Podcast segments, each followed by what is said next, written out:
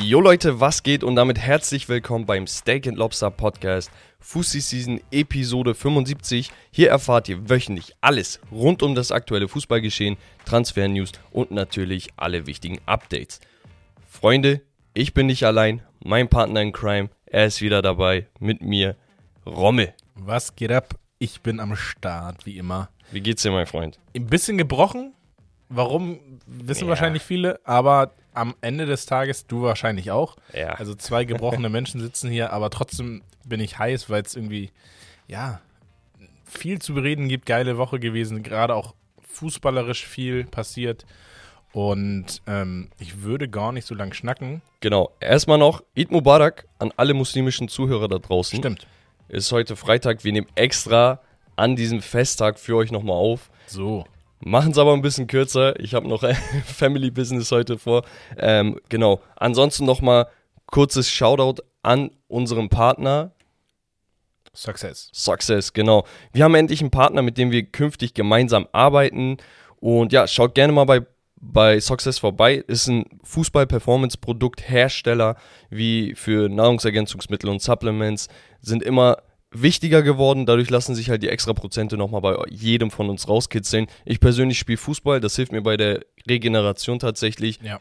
Ich habe ganz persönlich, jetzt unter uns, ein bisschen muskuläre Probleme, immer mal wieder.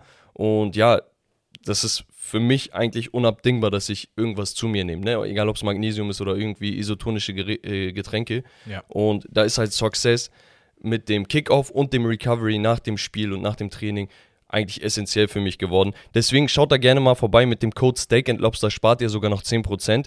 Und ich glaube, Rommel, wir können direkt loslegen. In die Highlights der Woche. Letzte Woche hatten wir so einige Highlights. Ich habe es jetzt mal auf die drei Top-Highlights reduziert, damit es nicht wieder eine zweieinhalb Stunden Folge wird. Hä, warum nicht? Ja, keine Ahnung. Ne, das Ding ist, immer wenn wir sowas haben, dann feiern die Leute das. Also die sagen extra, bitte immer zwei Stunden. Also ich denke mir, Bro, ja, normal, aber Dann haben wir, als wenn wir so eine ganze Saison bereden.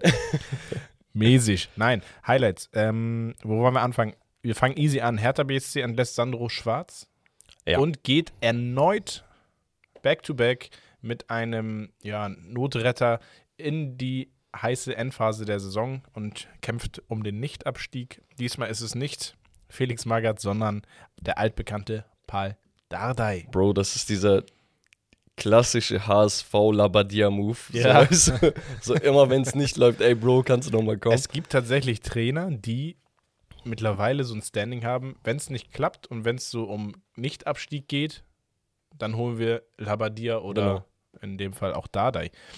Ja, ähm, Ja, ich weiß nicht, was ich dazu sagen soll. Also unter der Woche hat sich ja auch Felix Magath zur Situation von Hertha geäußert, wo er meinte, ey, es sieht wirklich so aus, als hätten sie aus dem ganzen Schlamassel und sonst was nichts gelernt und da ist keine Bereitschaft in der Mannschaft oder im Management irgendwas zu verändern. Also es ist komisch, weil wenn du einen Investor hast, dann denkst du, okay, ich hau da Geld rein, hol mir die Transfers und dann können wir in zwei Jahren angreifen, so weißt du. Und das Ding war genau beim HSV halt auch so. Ich gebe das als Beispiel, weil ich HSV-Fan Ja. bin hab's äh, quasi direkt vor mir gehabt alles. Und da war es genau dasselbe Problem. Erstmal denkst du, ja, geil, unsere Mannschaft ist gut, dann kriegen wir Geld reingepumpt und dann merkst du, okay, du bist irgendwie abhängig vom Geld geworden und gar nicht mehr ins, in Richtung Spielerdevelopment und sonst was, weißt du? Und dann stagniert das und danach, wenn du ein, zwei Mal in der Krise bist, geht die Mentalität runter. Die Spieler, die für Millionenbeträge gekommen sind oder auch Millionen verdienen, ne? Ja. die werden irgendwie aussortiert, kommen mit dem Druck nicht klar und dann hast du den Salat. Weißt du, und da, das Problem ist gar nicht, dass Hertha aktuell gerade nicht gut ist, sondern das Problem ist, dass die Erwartungshaltung jedes Jahr die falsche ist. Hamburg, Hamburg war scheiße, Jahr für Jahr für Jahr und die haben geredet, ja, Europapokal. Ey, entspann dich mal. So, du kannst dich auch, du kannst dir als Ziel auch mal im Mittelfeld irgendwas aussuchen. ich glaube, die diese Saison, aber auch vielleicht schon die davor, sollte mittlerweile vielen Fans da draußen auch ein bisschen die Augen öffnen hinsichtlich, das Problem ist nicht immer der Trainer. Und das haben wir, glaube ich, dieses Jahr bei ganz vielen Mannschaften, auch in Europa grundsätzlich schon irgendwie erlebt, dass eine Trainerentlassung nicht die Lösung ist. Und dass es bei vielen Mannschaften wirklich im, im tiefen Kern Probleme gibt. Und das überträgt sich natürlich auf das Gesamtkonstrukt. Mich würde interessieren, was ist denn deine Meinung zur Lösung? Wa- Was ist denn der Ansatz? Was glaubst du, was muss geschehen, damit Hertha sich da rauskämpft? Oh, ich glaube, du musst äh, die Personen vielleicht erneuern, die zwischen Verein und Mannschaft direkt kommunizieren. Ja, also auch so sowas vielleicht wie, ich habe keine Ahnung, wie die Begriffe sind, wer da genau, aber da werden auf jeden Fall Leute sein, die diesen direkten Kontakt zur Mannschaft haben und immer wieder auch mit dem Trainer, mit Spielern äh, im Kontakt sind. Ja, die Assistant Coaches. Genau, die ja. Assistant Coaches, aber auch, ähm, wie gesagt, die Leute, die dann wirklich äh, mit dem Sportvorstand etc. auch kommunizieren am Ende des Tages sind das auch die Leute, die einfach nur Informationen weitergeben müssen. Also sie haben so ein bisschen die Arschkarte, weil es von oben kommt. Das heißt, man muss oben sich alles genau angucken, aber auch wirklich die Kommunikator dazwischen, weil selbst wenn es vielleicht eine nicht so geile Entscheidung ist von oben, wenn du es richtig und gut ko kommunizierst mit dem Spieler, kannst du es trotzdem schaffen, ähm, das in etwas Positives umzuwandeln. Ja? Gehe ich tatsächlich mit. Ich denke aber auch, man muss die Spieler tatsächlich bei Hertha explizit auch ja, zur Verantwortung, wie sagt man, zur Rechenschaft ziehen. Ja, natürlich, du musst, du musst dir wirklich die Spieler rausziehen, die, die 100% Vollgas geben und sich reinwerfen in diesen Abstiegskampf und für diesen Verein. Und dann musst du die Spieler rausziehen, die sagen, ja, ganz ehrlich, so dann wechsle ich halt nächste Saison. Also, guck mal, das Problem ist, ja, die, der Kader ist grundsätzlich nicht der, der beste in der, in der Spitze quasi, ne? Also du hast keine richtigen Hochkaräter ja, oder Spieler, wo du sagst, ey, die sind wirklich richtig gut. Ich finde Luke Bacchio dazu zählen. Marco Richter seit seiner hier Erkrankung, besser ja. gesagt, ähm, ist sehr, sehr stark zurückgekommen, aber danach sieht es halt mager aus, ne? Also du hast ein paar Spieler, Suat Serdar und sonst was, aber. Ja, Kempf hinten hat auch bei Stuttgart davor, war, ne, war ein wichtiger genau, Kapitän tu, gewesen. Äh, Toussaint kann man noch nennen und dann, weiß ich nicht, du, du hast eine gute Breite aber die sind alle gleich das gut ist, oder gleich genau schlecht. genau wie beim HSV damals. Du hattest auch immer dieses, dass du sagst, ja, so schlecht ist er nicht. Dann hattest du so einen Aaron Hunt und so, wo du sagst, ja, so schlecht ist er nicht. Ja, aber dieses so schlecht, davon hast du zu viel. Dieses, du weißt nicht genau, die sind schon zu, fast schon zu alt, die sind aber auch nicht in Form und die passen, äh, das sind keine Spieler, die die Verantwortung übernehmen, sondern die einfach in ein laufendes System gut reinpassen und da auch gut spielen würden, aber es sind keine Spieler, die die, die Mannschaft ähm, an den Trikots packen und sagen, ey Jungs, wir gehen jetzt oder ich gehe voran. Das, ja. Und das fehlt. Ja, also du hast dir damals einen Kevin Prince zurückgeholt und das war's. Also, muss mal überlegen, die haben sich Tolga Djerdjic zurückgeholt, ne? Er war Fener-Spieler, ich habe Sympathien zu ihm und sonst was, ne? Aber der hat zuletzt nicht mal richtig ja, Spielpraxis in der Türkei bekommen. Und jetzt haust du ihn in die erste Bundesliga für einen Abstiegskampf. Natürlich ist das ein Mentalitätsspieler, ne? Der, der geht halt ja. mit breiter Brust in jedes ja. Spiel rein und auch durch Physis und Körperlichkeit und sonst was. Ja, aber die spielerische Exzellenz fehlt da einfach. Und das kann man natürlich bei einem Abstiegskandidaten nicht unbedingt erwarten, aber um halt auf die Frage zurückzukommen, ich denke schon, dass du den Kader einmal richtig aussortieren musst. Und wenn du das machst, dann reicht es nicht für die erste Bundesliga. Das heißt, ich denke, notgedrungen sollte Hertha vielleicht auch einfach mal absteigen. Damit will ich keinem Berliner nee, zu nahe treten, nein, nein, ne? aber, aber du, du siehst einfach, dass, dass man dann nachhaltiger aufbauen kann, als dass du jetzt versuchst, mit Ach und Krach irgendwelche Spieler mitzuziehen, wo du dann sagst, boah, die haben gegen Endspurt nochmal Gas gegeben, jetzt sind wir Relegation, haben Relegation geschafft und dann startest du wieder mit denselben Spielern ja. in die nächste Saison. Also ich bin da bei dir auf jeden Fall. Also ich, würd, ich würde auch immer behaupten, solche Mannschaften, die das jetzt über mehrere Jahre so laufen haben, das ja. sind Mannschaften, wo du sagst, der Kern ist veraltet, die Prinzipien sind veraltet, die Herangehensweise ist veraltet also du musst auf allen Positionen äh, im Verein und auch die Spieler den Kader einfach verjüngen ja. und wieder neuen Wind reinbringen. Oh, und ich mehreren mein, jungen Spielern die Chance, weil damit holst du dir auch potenziell wieder Einnahmen rein, wenn du Spieler dabei hast, die gut performen. So, und Berlin strotzt ja nur vor talentierten Fußballern, so. ne? Und da musst du dich fragen, okay, was habe ich als Hertha falsch gemacht, dass ich da keine Talente mehr richtig hochziehe. Ne? Also ich glaube, hier Marton Dardai ist so einer, der, der hochgezogen wurde, der sich gut etabliert hat, ist 21 Jahre alt, ist so auch ein Verkaufskandidat, ne? wenn man Geld generieren ja. möchte. Aber sonst drumherum ist das ein bisschen mager. Aber ich drücke Hertha die Daumen. Ich hoffe, sie, sie schaffen es. Sie haben zuletzt eine derbe krasse Klatsche kassiert und sind damit auf dem 18. Platz in der Bundesliga yes. gerade. Dann kommen wir jetzt, glaube ich, zu zwei sehr interessanten Punkten. Und zwar, ich habe geschrieben, das 15-Punkte-Drama von Turin. Ähm, wir haben es auch in der Story Ui. geteilt. Ähm, wir haben es ja mitbekommen, 15 Punkte Strafe gab es für Juventus Turin aufgrund von finanzieller Unstimmigkeiten, äh, würde ich mal das so einfach betiteln. Frisiert Ähm, hat man die. es wurde äh, zurückgezogen vom, vom Ja. vor Gericht, also vorerst. Der Prozess ist natürlich noch am Laufen, aber es wurde gesagt, ja, die Voraussetzungen waren nicht vollgegeben, dass wir hier einen Punkteabzug äh, genehmigen dürfen. Deswegen kriegt Juve diese 15 Punkte zurück. Genau, sie klettern damit von den siebten auf den dritten Tabellenplatz, Champions League. überholen beide Mailänder Clubs, Und die Roma. die ja, Ja. aktuell im Halbfinale der Champions League sich gegenüberstehen. Da kommen Das wir nochmal drauf, drauf zu sprechen gleich. Ich habe es extra reingenommen. Juve überholt quasi den Champions League-Finalisten. Ähm, ja, ich, ich weiß nicht, was ich darüber denken soll. Ne? Also, mit der Entscheidung vom Sportgericht in Bezug auf diesen Fall kann man wohl erst Ende Mai oder Anfang Juni rechnen. Ja. Das letzte Serie A-Spiel, also der letzte Spieltag, ist am 4. Juni. Das heißt, bis wir diese Entscheidung haben, ist voraussichtlich die Serie A schon durch. Das heißt, willst du im Nachhinein dann nochmal was machen? Vor allem gibt es auch diese, diese Situation, dass man sagt, okay, Juve könnte eine geringere Strafe bekommen oder gänzlich davon wegkommen. Es gab wohl auch irgendwelche Verfahrensfehler und sowas, ne? Das sollen Mhm. die Anwälte von Juve nochmal irgendwie, äh, ja, ähm, wie sagt man, unterstrichen haben. Und auf der anderen Seite gibt es halt auch diese Sache, dass man im Februar gesagt hat, ey, vielleicht wird denen nochmal 20 Punkte abgezogen. Nochmal das heißt, 20, okay. du hast auf der einen Seite die Seite, du hast auf der anderen Seite das andere. Das ist so komplettes Chaos. Also da ist gar, kein, gar keine rote Linie, wo du sagst, okay, das und das zeichnet sich gerade ab. Du weißt einfach nicht, was abgeht. Und da muss man sich halt die Frage stellen, was läuft aktuell in der Serie A? Was ist in Italien los, dass wir Jahr für Jahr immer irgendein Chaos haben, dass es immer wieder dieselben Vereine sind, die Chaos verursachen und dass diese Straftäter dann auch wieder davonkommen. Weil aktuell gibt es halt die Sperren für die ehemaligen Verantwortlichen, äh, Andrea Agnelli, Fabio äh, Patarici, Federico Cherubini und Maurizio Arrivabene.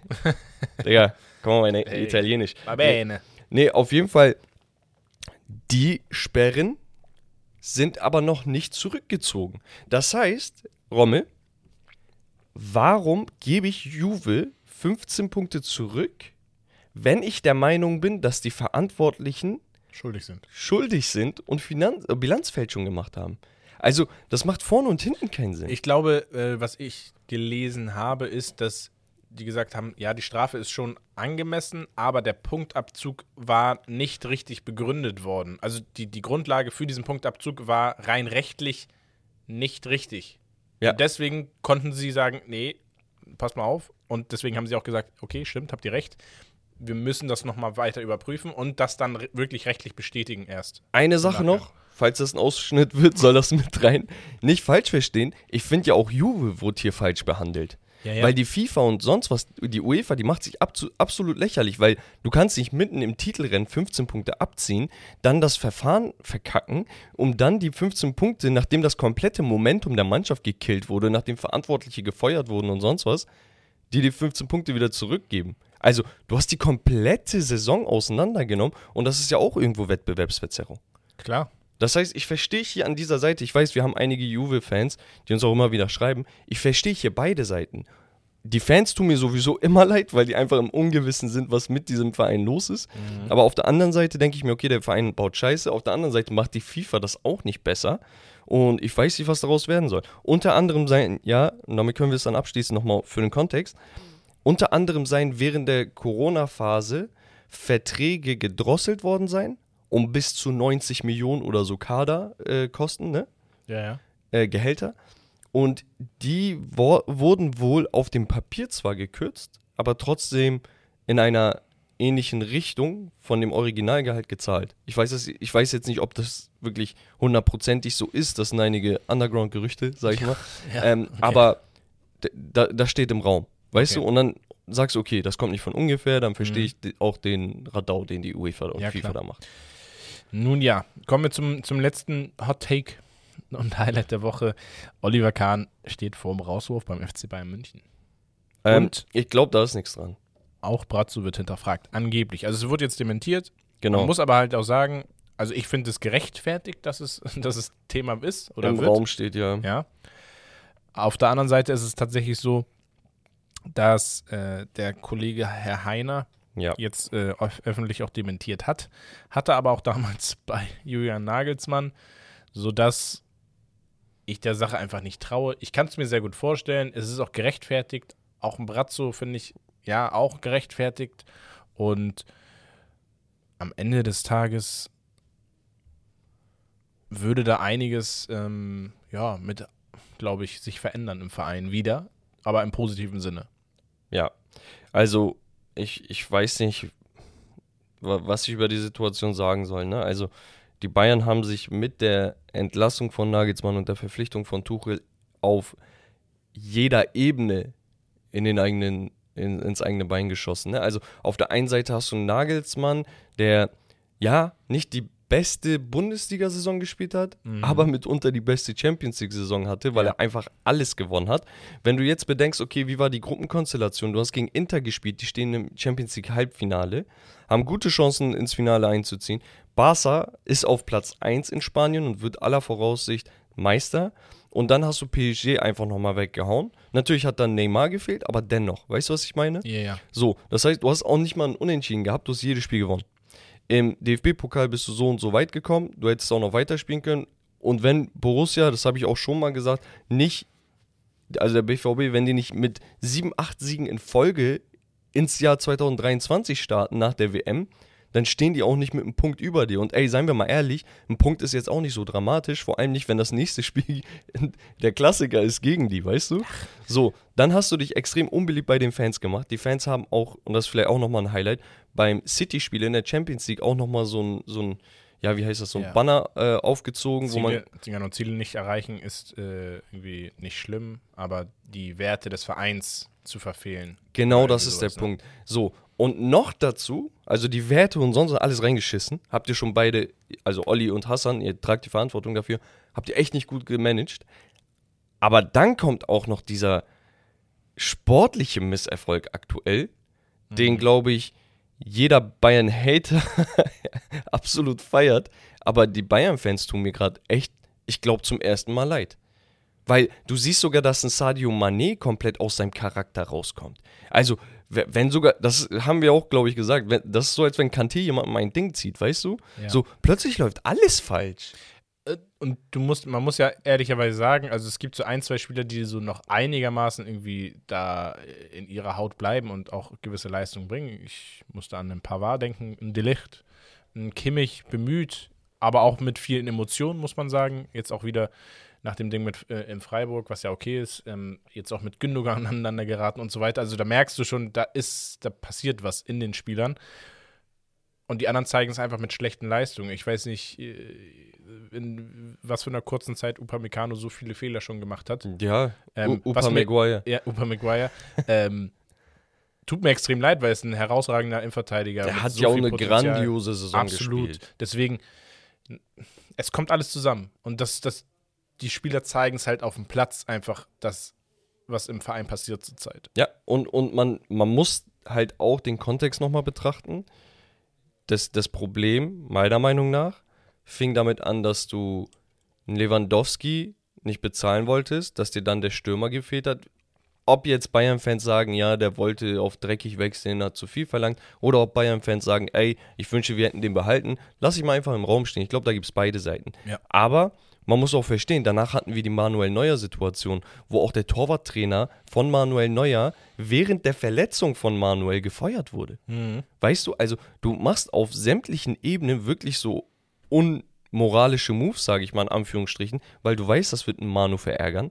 Dann hattest du die Situation mit Gnabry, wo man jetzt im Nachhinein sagt, boah, der hat den Kopf wirklich woanders, ne? Aber dass der in Paris war und sonst was, dass du den öffentlich an den Pranger stellst, da, das ist der Punkt. Ne? Ja, das ist immer das Problem. du kannst das in der Kabine oder sonst wo besprechen oder ruf ihn in dein Büro und mach eine Ansage und sag, ey, keine Ahnung, kriegst eine Strafe oder machst das oder irgendwie irgendwas. Aber wa warum stellst du ihn öffentlich an Pranger? Es, es kommt auch viel zu viel, viel zu schnell äh, an die Öffentlichkeit. Genau, und das ist genau das Problem, was ich meine. Es ist einfach so viel passiert. Du hörst nur noch negative Schlagzeilen über Bayern. Ich glaube, jeder Bayern-Fan, das ist auch vielleicht ein gutes abschließendes Wort, jeder Bayern-Fan freut sich, wenn diese Saison vorbei ist, egal ob sie Meister werden oder nicht. Ja, So, wir gehen in die Ligen, wir gehen nach Frankreich und da hatten wir ein Topspiel, ein wirkliches Topspiel und zwar Paris Saint-Germain gegen Lens, erste gegen zweiter äh, vor dem Spieltag und Paris setzt sich mit 3 zu 1 durch in Überzahl. Lens kriegt irgendwie eine blöde rote Karte sehr früh und kommt dann leider nicht mehr dem 3-0 Rückstand äh, hinterher. Stade Rennes gegen Stade Reims. Ähm, Stade Reims seit langer Zeit mal wieder verloren gegen ein starkes Stade Rennes. Lyon gewinnt auswärts 2 zu 1 bei Toulouse. Lille gewinnt 2 zu 1 und Marseille schafft es auch mal wieder zu gewinnen mit 3 zu 1 und ist, glaube ich, somit wieder auf dem zweiten Tabellenplatz. Paris wird das Ding sehr, sehr wahrscheinlich machen. Ja. Da, da ist einfach zu viel darunter, äh, was zu unkonstant ist. Was interessant ist, ist, dass äh, Clermont gewonnen hat, 2-1, obwohl sie äh, in Unterzahl gespielt haben. Zwei rote Karten haben sie bekommen. Natürlich die eine gegen Ende des Spiels, das ist jetzt nicht so äh, wichtig, aber die eine war noch in der ersten Halbzeit. Ja, da Angers, durchgesetzt haben. das spricht halt für Angers, die ja ganz unten stehen Yes. ähm, in Frankreich und deswegen ganz unten, von ganz unten Frankreich äh, gehen wir rüber nach Italien und zwar, das passt irgendwie gar nicht so geografisch betrachtet, aber egal. Italien, Serie A, wir, wir hatten es ja gerade schon so ein bisschen, das Thema mit Juventus. Es ist super spannend natürlich durch diese Situation. Und wenn wir uns das anschauen mal, was da so passiert in der Liga, da sehen wir, da wird für die europäischen Wettbewerbe geschont scheinbar oder sich nicht mehr so konzentriert, fokussiert. Die einzigen, die sich konzentrieren und fokussieren, weil sie es können, ist Lazio. Souverän 3-0 Auswärtssieg bei Spezia. Darf ich ganz kurz einen Shoutout an Lazio geben? Ja.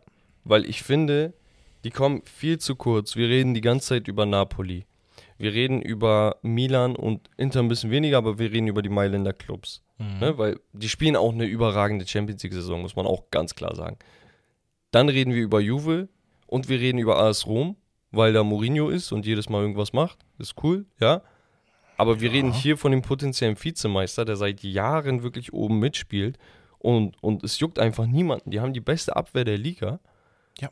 Und ich weiß nicht, ich finde es ich find's ein bisschen traurig. Deswegen Shoutout an Sari und Lazio, weil Ja. er hat die Mannschaft wirklich sehr, sehr gut unter Kontrolle. Extrem. Ähm, ich ich finde das ja auch geil, weil, wenn wir uns Napoli jetzt angucken, Lazio angucken, die Roma vielleicht auch, aber auch die Mailänder Clubs in der Champions League. Aber irgendwie dann auch in Juventus.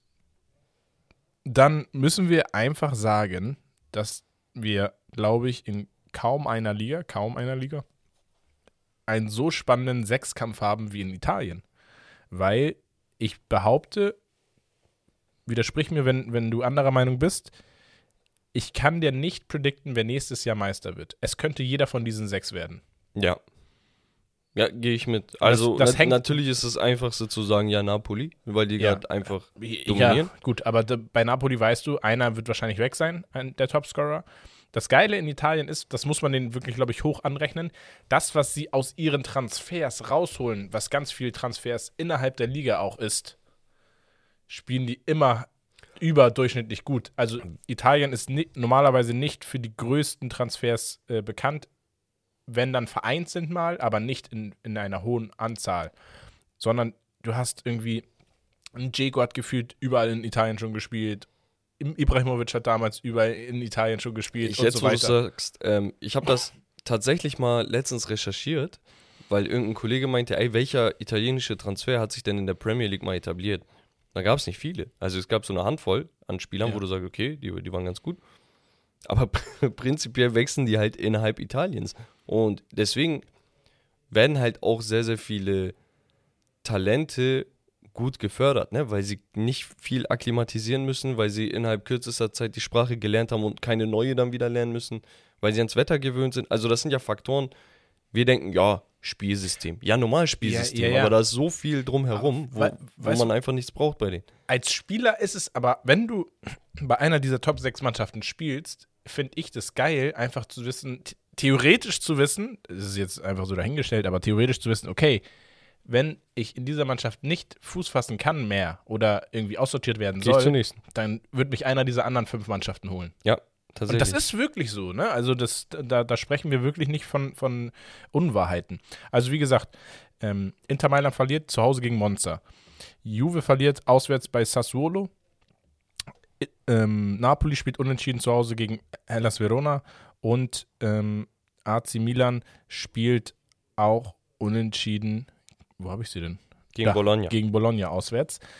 Die Roma gewinnt zu Hause 3 zu 0 gegen Udine, was wirklich stark ist, und Florenz gegen Atalanta auch 1 zu 1. Sodass wir haben Napoli mit nur noch 14 Punkten Vorsprung. War ja schon mal größer. er sagt nur noch. Ja, du, wir waren über 20. Ähm, Lazio mit 61 Punkten. Juve stand heute mit 59 Punkten. Das heißt, sie können sogar noch Zweiter werden. Also Juve hat für mich gerade, das klingt ein bisschen paradox, aber für die Juve-Fans route ich aktuell, dass sie Vizemeister werden zumindest. Ja, Weil dafür ich- ist Lazio zu stark, finde ich. Das sei Lazio gegönnt.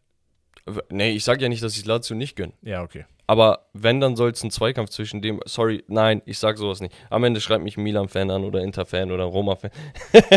Ihr nimmt's so, aber ich würde es den Juve-Fans gönnen. Ich habe Sympathien für die Juve-Fans, weil sie in einer ähnlichen Haut stecken wie Manchester United-Fans vor ein paar Jahren. Jetzt haben wir ein bisschen Aufschwung, aber ich weiß, wie es ist, wenn das Management einfach komplett reinscheißt die ganze Zeit. Mhm. Ja. Okay, wir gehen rüber nach Spanien. Ja. Ist irgendwie interessant, irgendwie auch nicht. Nein, keine Ahnung. Ähm, warum ist es interessant? Real Madrid gewinnt 2-0 auswärts bei Cadiz. Und Barcelona spielt 0 zu 0 gegen Getafe auswärts. Back-to-back unentschieden Spiele. Genau. Ähm, Atletico Madrid gewinnt sein, glaube ich, 13. Spiel in Folge. Kann das gut sein? Ich glaube ja. Gegen Almeria mit 2 zu 1. Doppelpack Antoine Griezmann. Ich glaube, das ist ein potenzieller Player of the Season in der La Liga. Muss man einfach so sagen. Sevilla gewinnt 2 zu 0 gegen Valencia in Überzahl. Und ansonsten gewinnt auch Athletic Bilbao 2 zu 0 zu Hause gegen Real Sociedad. Und ich sag's immer wieder zu Atletico. Wo seid ihr jetzt? Wo seid ihr jetzt? Ah, Jeder, jeder, der die gegen Diego Simeone geschossen hat, wo seid ihr jetzt? Ich weiß, er spielt nicht den attraktivsten Fußball. Ich weiß, es ist kein Tiki-Taka-Angriffsfußball. Ich weiß, das ist kein Pep Guardiola. Aber der Typ weiß, wie man Spiele gewinnt. Ihr sollt nur das im Kopf haben, Atletico-Fans.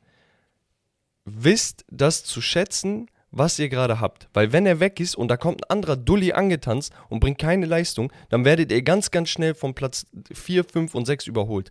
Die sind aktuell zwei Punkte hinter einem Real Madrid und spielen um die Vizemeisterschaft und 100 pro um die Champions League Plätze.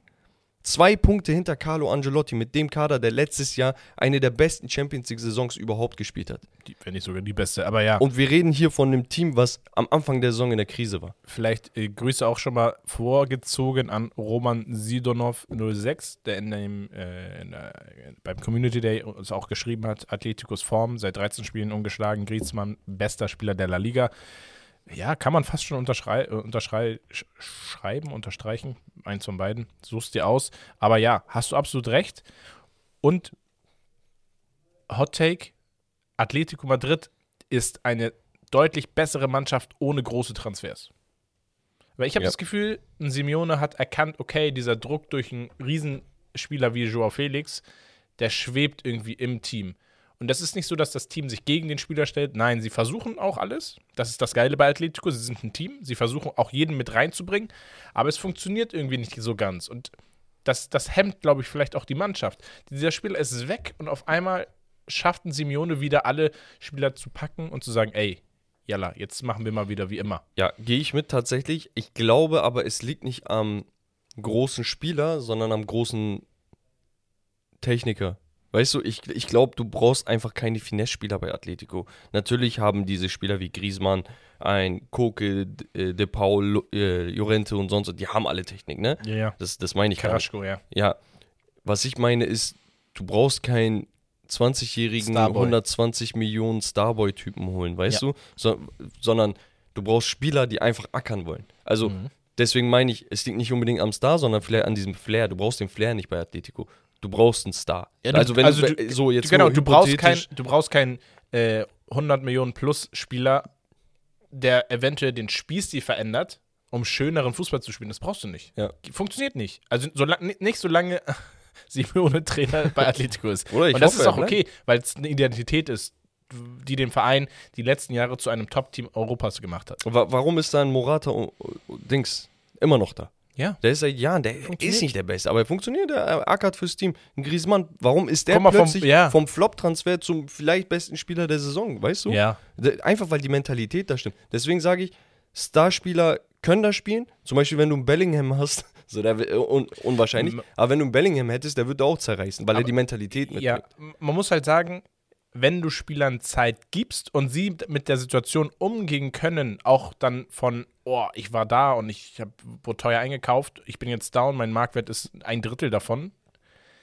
Siehe Lemar als Beispiel. Ja. Glaube ich, ein sehr teurer Transfer gewesen, 45, 50 Millionen. Genau, um den Dreh. Ähm, mit hohen Erwartungen gekommen, saß nach einer halben Saison auf der Bank. Welche Position hat er damals beschmückt? Flügel. Flügel. Was spielt er jetzt? Zentrum.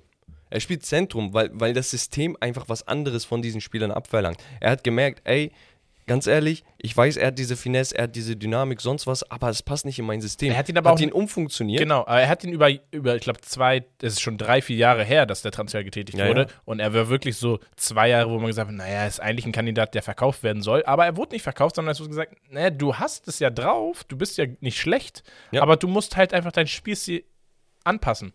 Ja. Und das dauert, das ist ein Prozess. Den hat er geschafft und ist ein wirklich guter Spieler mittlerweile Und, und das. Geile ist einfach, es ist ein bisschen positionslos, aber auch im Gefüge trotzdem irgendwo stark. Ich weiß nicht, ist schwer zu beschreiben, weil ein Carrasco kann plötzlich LAV spielen, ne, oder links Mittelfeld, aber auch komplett die Hinterreihe, weil sie sonst mit einer Dreier-Fünfer-Kette spielen.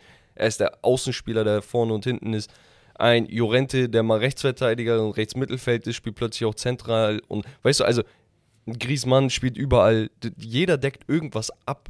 Ich habe das, das Gefühl so sowieso, dass dieses Jahr extrem geprägt ist von Mannschaften, die man so nicht auf dem Zettel hatte, die irgendwie deutlich stärker spielen, als man es erwartet hat. Ja. Also europaweit in ich allen bin, Ligen. Ich bin einfach glücklich, dass ich von Anfang an meinte, ey, Diego Simeone zu feuern wäre ein Fehler und jetzt sieht man, warum er wieder gut ist. Habe ich auch gesagt. Gut. Wir gehen von Italien nach Spanien, von Spanien gehen wir nach Deutschland und wir fangen in der zweiten Bundesliga an. Warum, wieso, weshalb? Weil wir haben es letzte Woche gehabt, die zweite Bundesliga und weil es einfach spannend ist, gerade der Aufstiegskampf. Heidenheim startet mit einem 3 zu 0 Wichtig. in Sehr, Hannover. sehr wichtig. Und dann hatten wir Glück im Unglück, ich weiß es nicht. Der HSV verliert auswärts in Kaiserslautern mit 2 zu 0. HSV Formkurve, letzte fünf Spiele, ein Sieg, zwei Niederlagen, zwei Unentschieden. Ja. Auf der anderen Seite verliert Darmstadt gegen Düsseldorf auswärts 1 zu 0 und der FC St. Pauli verliert sein erstes Spiel nach zehn Spielen, glaube ich. Mhm.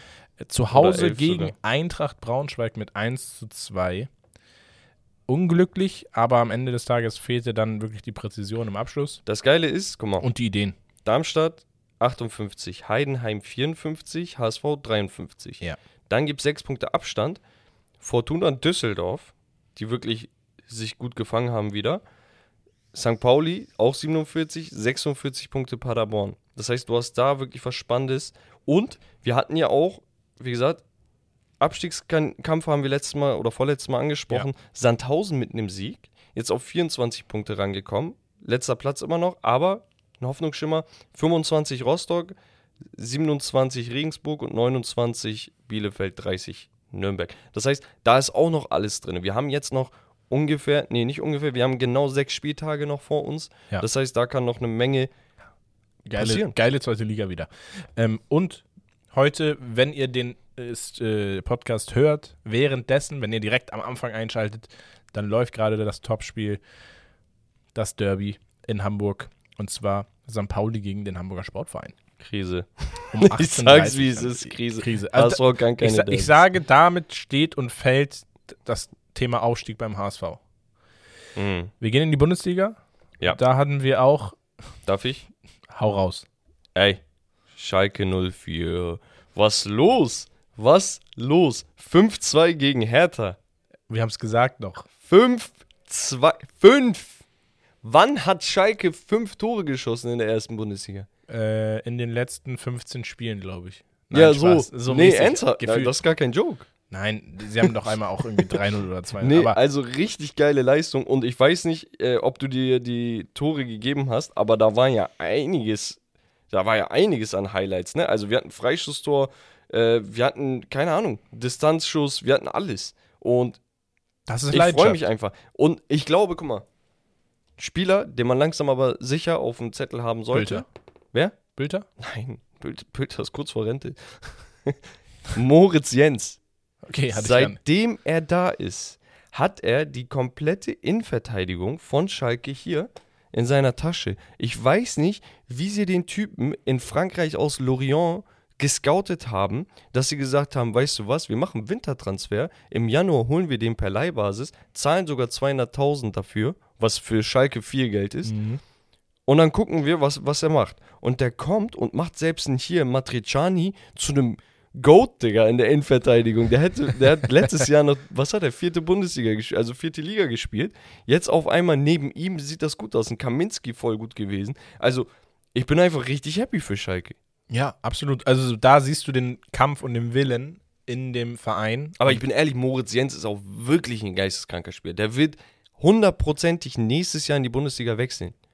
Ich sag's, wie es ist. Ja, aber dann wahrscheinlich nicht zu Schalke. Ich hoffe, der, der, ich hoffe, der sieht, was er da hat. Ja. Diese, diese Praxis tut ihm ja auch gut und vielleicht auch so mentalitätsmäßig. Das passt ja. Ich freue mich auf jeden Fall für sie. Dann hatten wir aber Leipzig gegen Augsburg 3-2, Bayern wieder nur ein Unentschieden gegen Hoffenheim. Und dann, ja, So, dann, dann, die lassen Punkte liegen. Aber was macht Dortmund? Gegen Stuttgart. Junge, ich verstehe es nicht. lass, lass das. Was soll das? Sie wollen nicht Meister werden. Ich weiß es nicht. Das meinte Herb, glaube ich, auch. Oder irgendwer hat Sie uns in einfach die nicht. Story geschrieben. Ja, also guck mal. Erstmal spielst du, ich glaube, 50 Minuten in Überzahl. Du bist nach 30 Minuten schon 2-0 vorne. Ja. Okay? Kriegst das, äh, kriegst in den letzten, also mit Nachspielzeit 20, 25 Minuten, ne? Aber in der 78. kriegst du das 1, äh, 2, äh, sechs Minuten später das 2-2 und in der 7, also dann machst du noch ein Tor in der 92. und gibst das dann nochmal her in der 97. durch Silas. Ich weiß nicht. Also ganz ehrlich, ich wäre richtig sauer. Ich wäre richtig stinkig. Und da kannst du ja auch nichts mehr sagen. Das ist ja.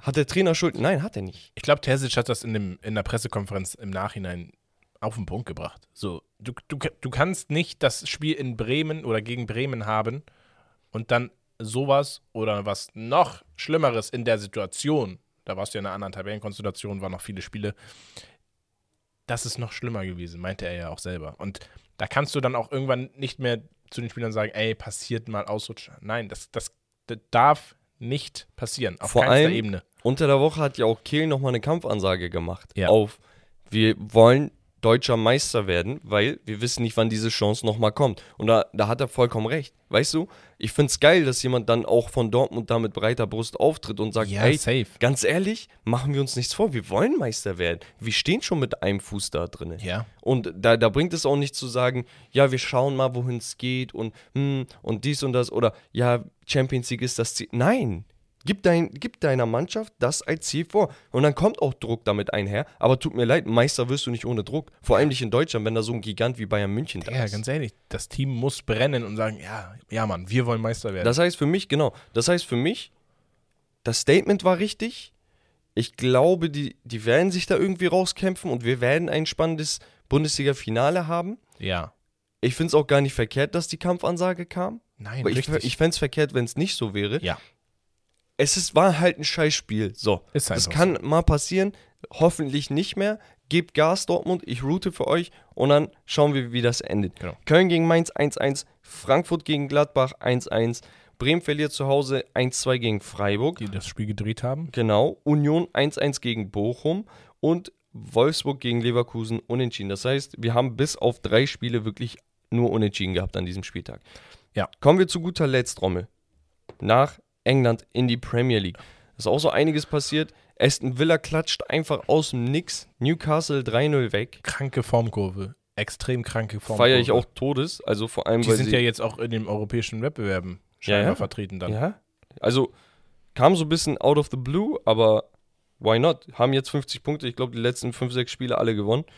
Wo, sieht gut aus. Sieht gut aus. Chelsea verliert erneut 1 zu 2 gegen Brighton. Und da muss man sich halt wirklich. Spaß. Hör auf damit. Ich habe gesagt, ich mache das bei Chelsea nicht mehr. Nein. Ja, aber da muss man sich fragen: guck mal, die letzten vier Spiele alle verloren. Mhm. Davor ein Unentschieden gegen Liverpool, davor wieder verloren und davor ein Unentschieden gegen Everton. Aber man Das muss heißt- auf der anderen Seite halt auch einen Brighton loben.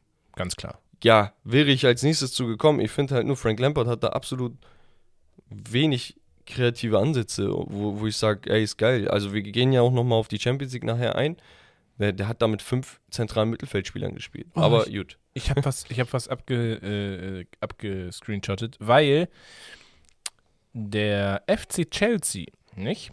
Wenn wir uns den FC Chelsea mal anschauen, sie haben 39 Punkte, 31 Spiele gespielt. Das heißt, sie haben noch sieben Spiele.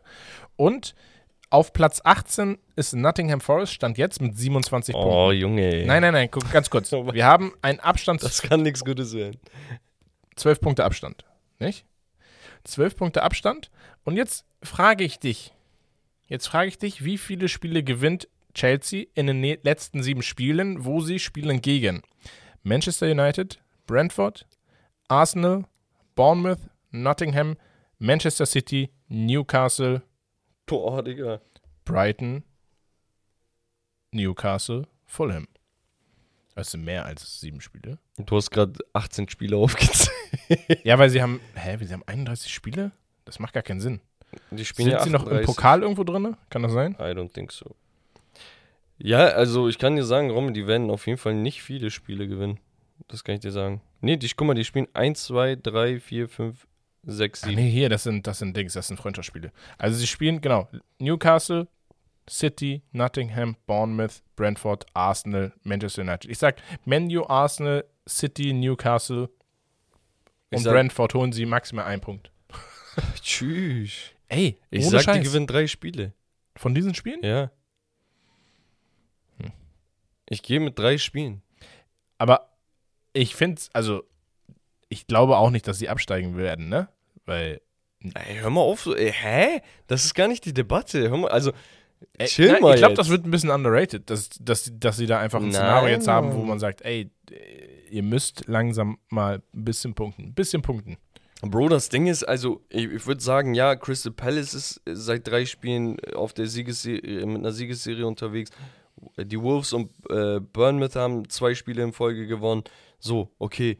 Aber guckst du dir Everton an, ist scheiße. Nottingham hat, äh, hat vier Niederlagen, ein Unentschieden. Leicester hat vier Niederlagen, ein Unentschieden. Dasselbe auch für Southampton und die sind die letzten drei Plätze. Also, da, da kommt ja auch von der Konkurrenz nichts. Schauen wir mal. Nee, also Kirche mal im Dorf lassen. Southampton 0-2 gegen Crystal Palace. Ich weiß nicht.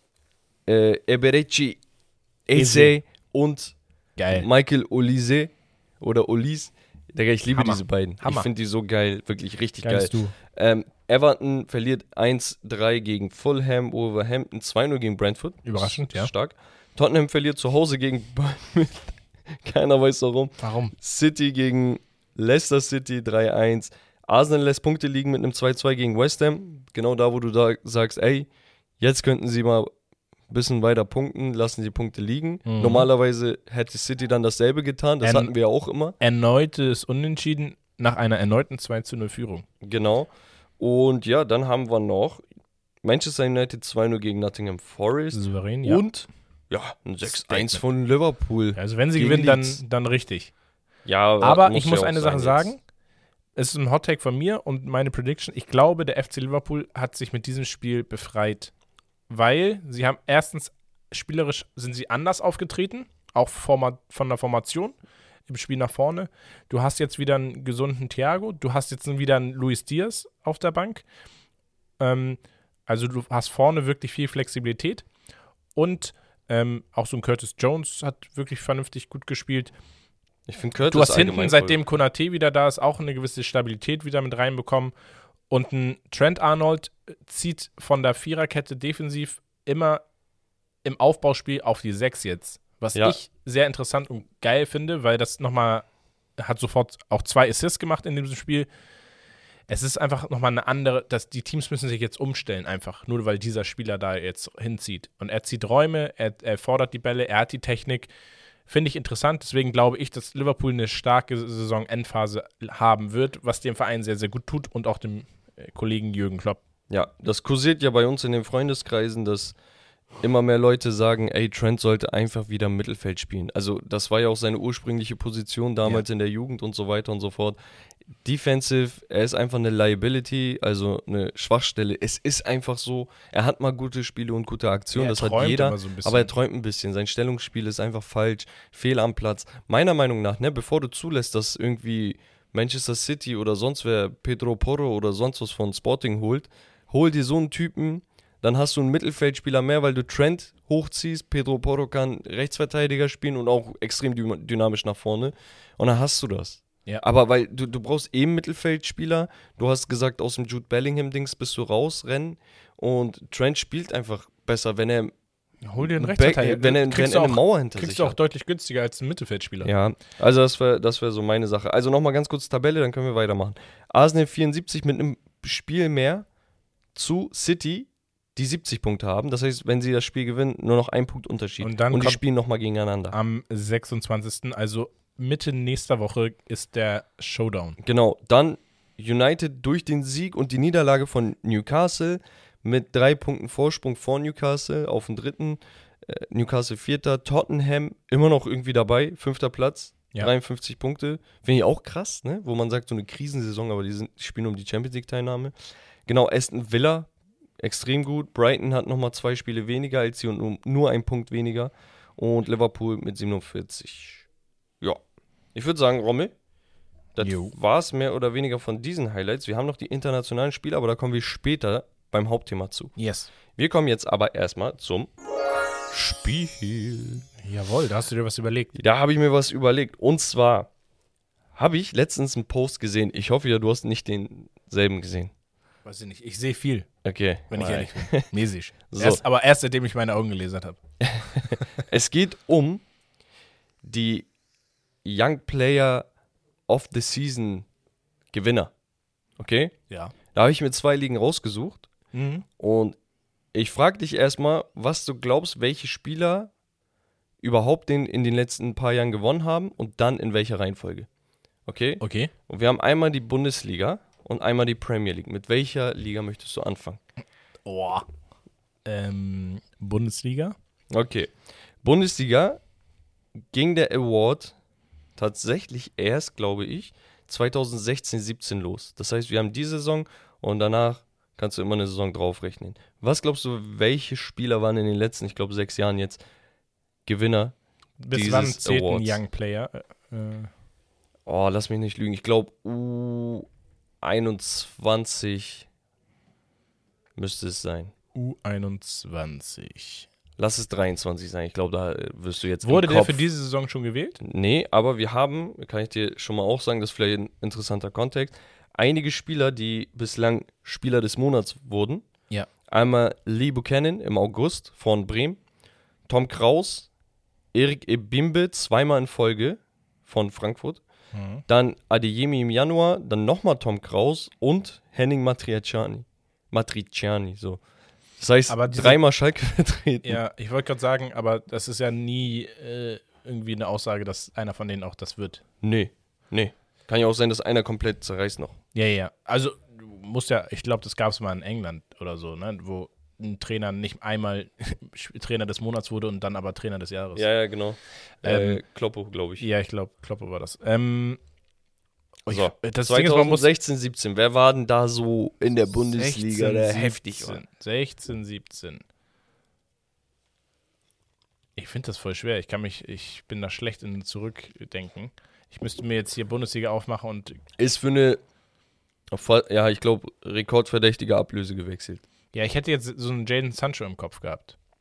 Ähnlich. Ähnlich. Jaden Sancho. Vor ähnlich? Sancho. Vor Sancho. Auch von Dortmund. Dembele. Dembele war es. Ja. Okay, da habe ich aber auch viele Tipps gegeben, ne? Ja, ja. Gut. Okay, Dembele aber war der, Sancho war dann danach diese Saison? Oder erst darauf diese Saison? weiß nicht, wir machen jetzt die Saison danach. Ja, das war 17, 18. Ja. 17, 18. Es ist nicht Sancho. Sancho Es ist nicht, kam nein, ist nicht. Er kam erst dann. Ähm, es ist nicht Sancho. Ähm, ich muss mal kurz so die Mannschaften durchgehen. Es Vom Rivalen von Dortmund. Ja, es Schalke. Tatsächlich. Tatsache. Tatsache. Bei Schalke. Ich hasse es, wenn jemand Tatsache sagt.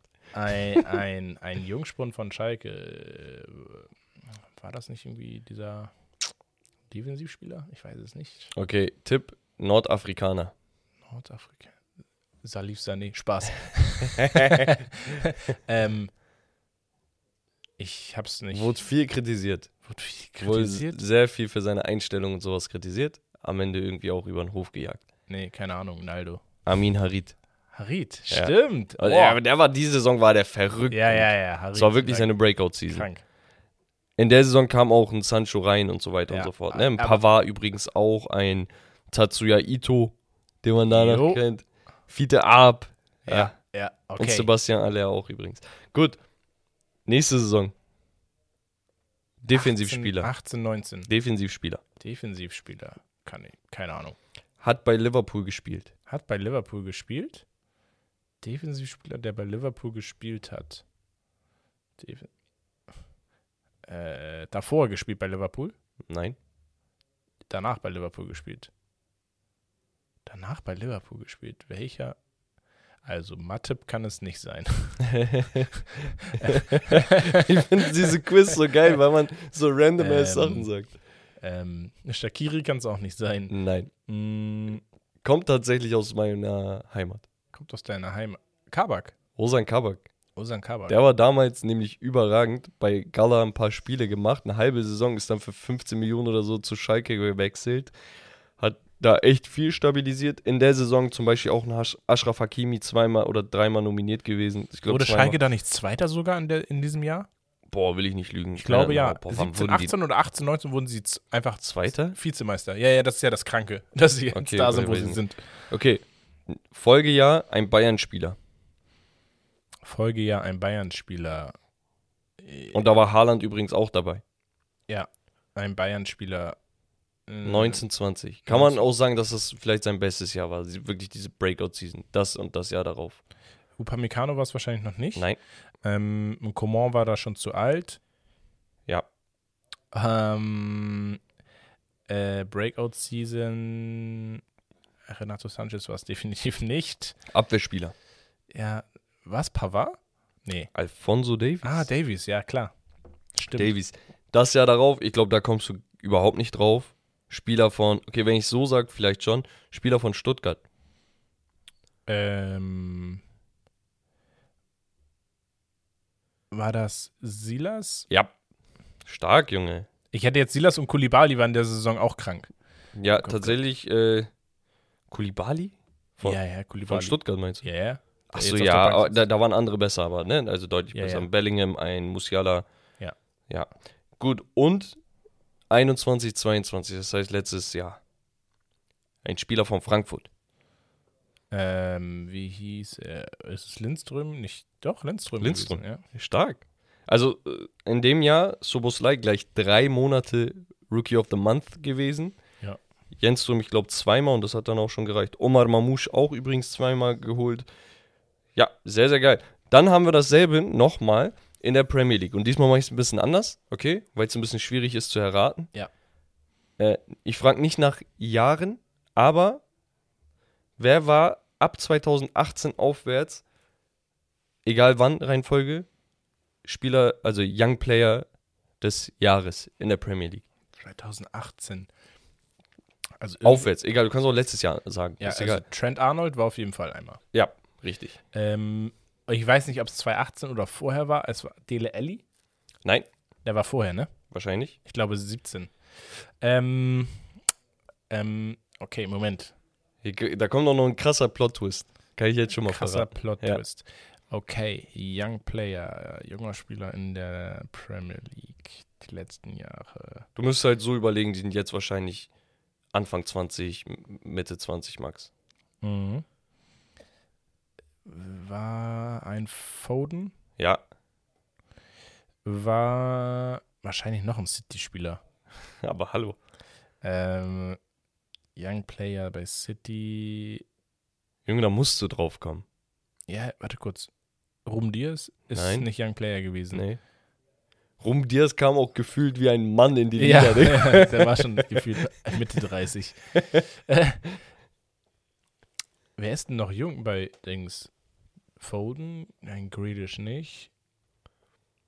Stürmer, Alvarez auch nicht. Nee, Warte mal, junge viel weiter Spieler. her. Viel weiter her. Also Foden letztes Jahr. Ja. Viel weiter her, viel weiter her. Boah, wer war denn da ein junger Spieler? Ich gebe dir jetzt einen Countdown. Fünf, Ich habe keine Ahnung. vier. Tatsächlich City-Spieler. Gleich zwei. Der eine, Raheem Sterling, Ah, Sterling. Mhm. und der andere Leroy Sané. oh, krass, ja. So, und Foden gleich zweimal. Back to back. Krank. Das heißt, Foden habe ich ja verraten, letztes Jahr, wenn ich sage Back to back, das Jahr davor auch. mhm. Davor Trent, Mhm. davor Sterling und der erste in dieser Reihe ist Leroy Sané. Krank. Für mich ist es so, ich habe die Liste gesehen, ich dachte mir so, hä, wie? Leroy Sané wurde vor Sterling Young Player of the Season? Aber der war auch krank bei City. Ja, nur das Ding, ja, aber das war so das erste Jahr, wo er so wirklich auf einer Bühne war. Ja. Und Sterling war ja schon, dieser Liverpool-Sterling war ja schon krank. Ja, ja. Weißt du, deswegen war ich so perplex, als ich das gesehen habe. Aber gut, ich bin ehrlich, Rommel, du hast dich gut geschlagen, weil das ist auch schon extrem schwierig, ne? Hab dich auf den falschen Fuß erwischt. Auf jeden Fall. Aber hier deine Silas-Tipps und Lindström und so, äh, nicht schlecht, Digga. doch, Bundesliga-Wissen so ist auf jeden bisschen. Fall ja, da. Doch, doch, doch. Das war noch die aktivere Kickbase-Zeit. da kommt es ihm hoch. Wir gehen zu unserem Hauptthema. Die, Euro die europäischen Wettbewerbe, Champions League, Sevilla League und Conference League. Was? Sevilla League? Äh, Europa League, Entschuldigung. Hab mich versprochen. Kennst du so? Man denkt, wir haben das geplant. Ich hab's geplant. Ähm, Conference League starten wir. Und zwar AZ Alkmaar. Die Niederländer sind gar nicht schlecht unterwegs in den europäischen Wettbewerben, ähm, weil sie auch ein bisschen vertreten waren. AZ Alkmaar setzt sich nach 2 zu 0 Sieg im Elfmeterschießen gegen Anderlecht durch zu Hause und ziehen somit ins Halbfinale ein. Florenz verliert zu Hause 3 zu 2 gegen Lech Posen. Und hier muss man sagen, oh, mit Ach und Krach haben sie es Ja. dann noch gegen Ja. Ende gedreht, beziehungsweise zwei Tore gemacht. Sie lagen 3-0 u- zwischenzeitlich zurück. Aber ich finde es 3-0 Torschütze war wer? Wer? Arthur Sobich. Ach was. Ja. Ehemaliger HSV und St. Pauli-Spieler. Ich finde es aber trotzdem krass, dass Florenz so weit äh, gekommen ist international. Weil, äh, also in der Liga ist ja ein bisschen schwierig aktuell, ne? weil da einfach so viel Klasse vorne ist. Äh, ja. Und dass sie dann international einfach durchziehen. Ja, Gut ab. sowieso, also da kommen wir gleich am Ende nochmal, sage ich das nochmal. Genau. Wir hatten dann noch Nice gegen Basel. Genau, after extra time. Ähm, in der Verlängerung 2 zu 1 für Basel. Somit setzen die sich durch und West Ham macht es knallhart zu Hause mit einem 4 zu 1 gegen Gent. So dass wir im Halbfinale jetzt West Ham gegen AZ Alkmaar und Florenz gegen Basel haben. Was sagst du? Wer kommt ins Finale? Also West Ham, Florenz sehe ich. Ja. Wobei, ich. also Basel gegen Nizza ist auch schon eine Kampfansage, ne? Dass sie da gewonnen haben. Ja, ja, klar, auswärts, ne? Ja. Muss man halt schon sagen. Was, glaube ich, wichtig wäre für West Ham, ein Sieg in der Conference League sichert dir halt, glaube ich, die Teilnahme an der Europa League, was die Saison so Ja, ein bisschen ja. retten würde. Ganz klar. Dann gehen wir in die Europa League oder, wie ich sie nenne, wie gesagt, Sevilla League. Darf ich dazu was machen? Spaß. Du Auf der Kampf flach. Sevilla gewinnt äh, dank äh, David McGuire ähm, mit 3 zu 0. Lol. Zu Hause gegen Manchester United. Äh, souveräner geht es irgendwie Gehe dann ich nicht. gleich drauf ein. Mach Ja. erstmal. Sporting 1 zu 1 zu Hause gegen Juve. Wieder ein bisschen unglücklich, schlechte Chancenverwertung am Ende des Tages. Leverkusen Statement bei Royal Union Saint-Gillois in Belgien mit einem 4 zu 1 Auswärtssieg. Auch direkt mit einem Blitzstart ne, ins Spiel Und gestartet. dann kommt äh, meine Prediction und zwar zieht die AS Roma auch ins Halbfinale ein unter José Mourinho. 1-0 geführt, 1 zu 1 in der 80. Minute kassiert. Dybala in der 89. mit dem 2 zu 1 für die Verlängerung. Und dann machen sie zwei Tore in der Verlängerung und gewinnen 4 zu 1 und kommen somit in die nächste Runde.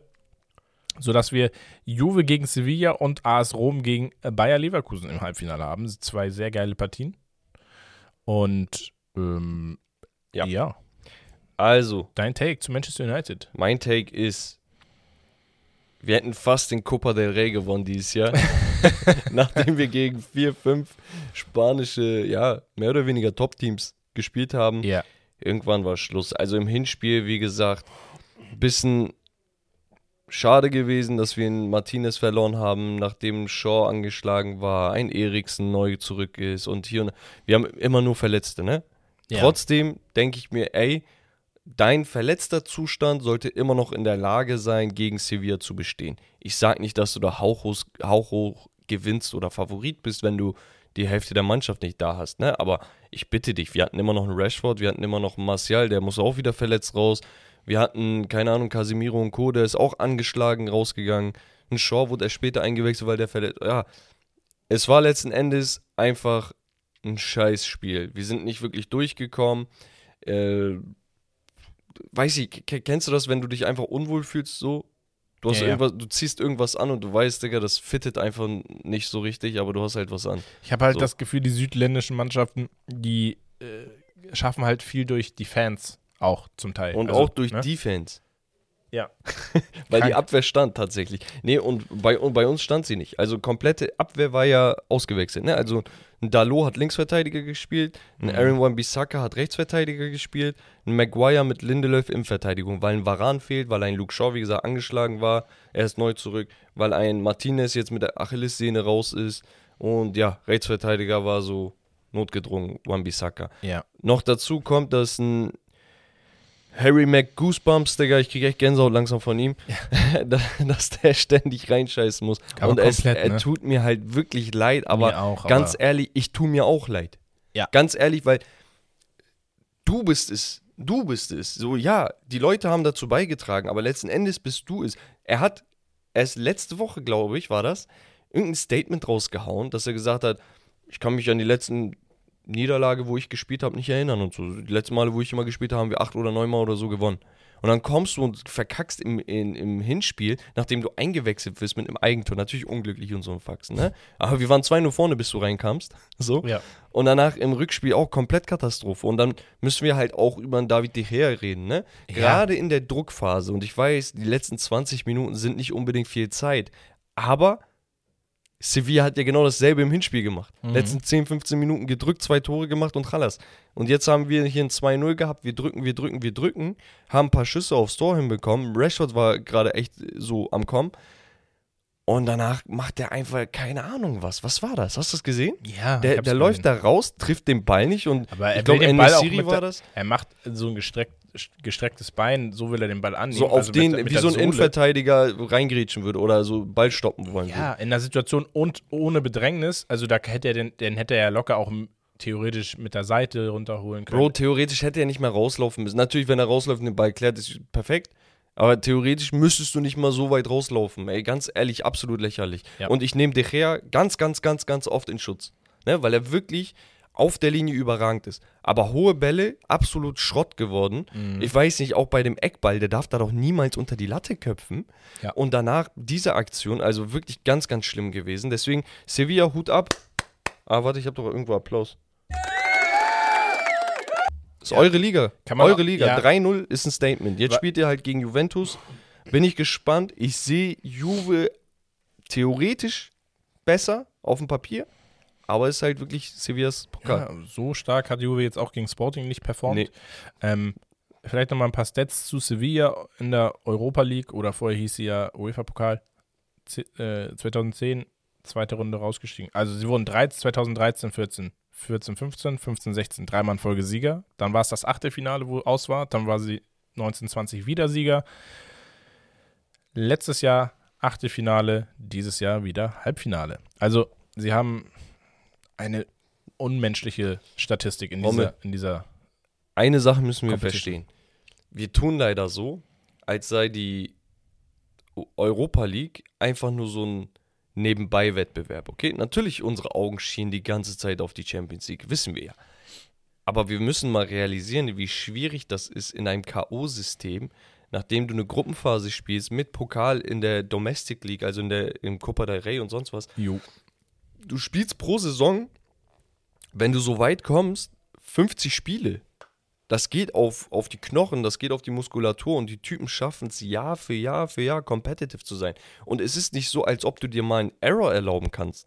Eine so eine Sache, du bist raus. Ja. Und die dominieren das Ding, als wäre es nix. Das Kranke ist, also wir haben heute früh sogar eine Nachricht bekommen, wo gesagt wurde, ganz ehrlich, ich habe mehr Sympathie, Sympan Sympathien, so auf Bepanthen-mäßig, äh, Sympathien äh, für die Mannschaften, die nicht aus der Champions League rausfliegen und dann in der Europa League spielen, dass die äh, nicht gewinnen, sondern es soll jemand gewinnen, der von vornherein Gruppenphase etc. durchlaufen hat in der Europa League, ist halt ein geilerer Vibe, weil das meistens kleinere Vereine sind. Weil die es mehr erkämpfen so auf den. Genau, äh, der Weg ist schwerer, in Anführungsstrichen, aber man, ja, Europa League ab Achtelfinale, ab Viertelfinale ist das ein extrem hohes Niveau.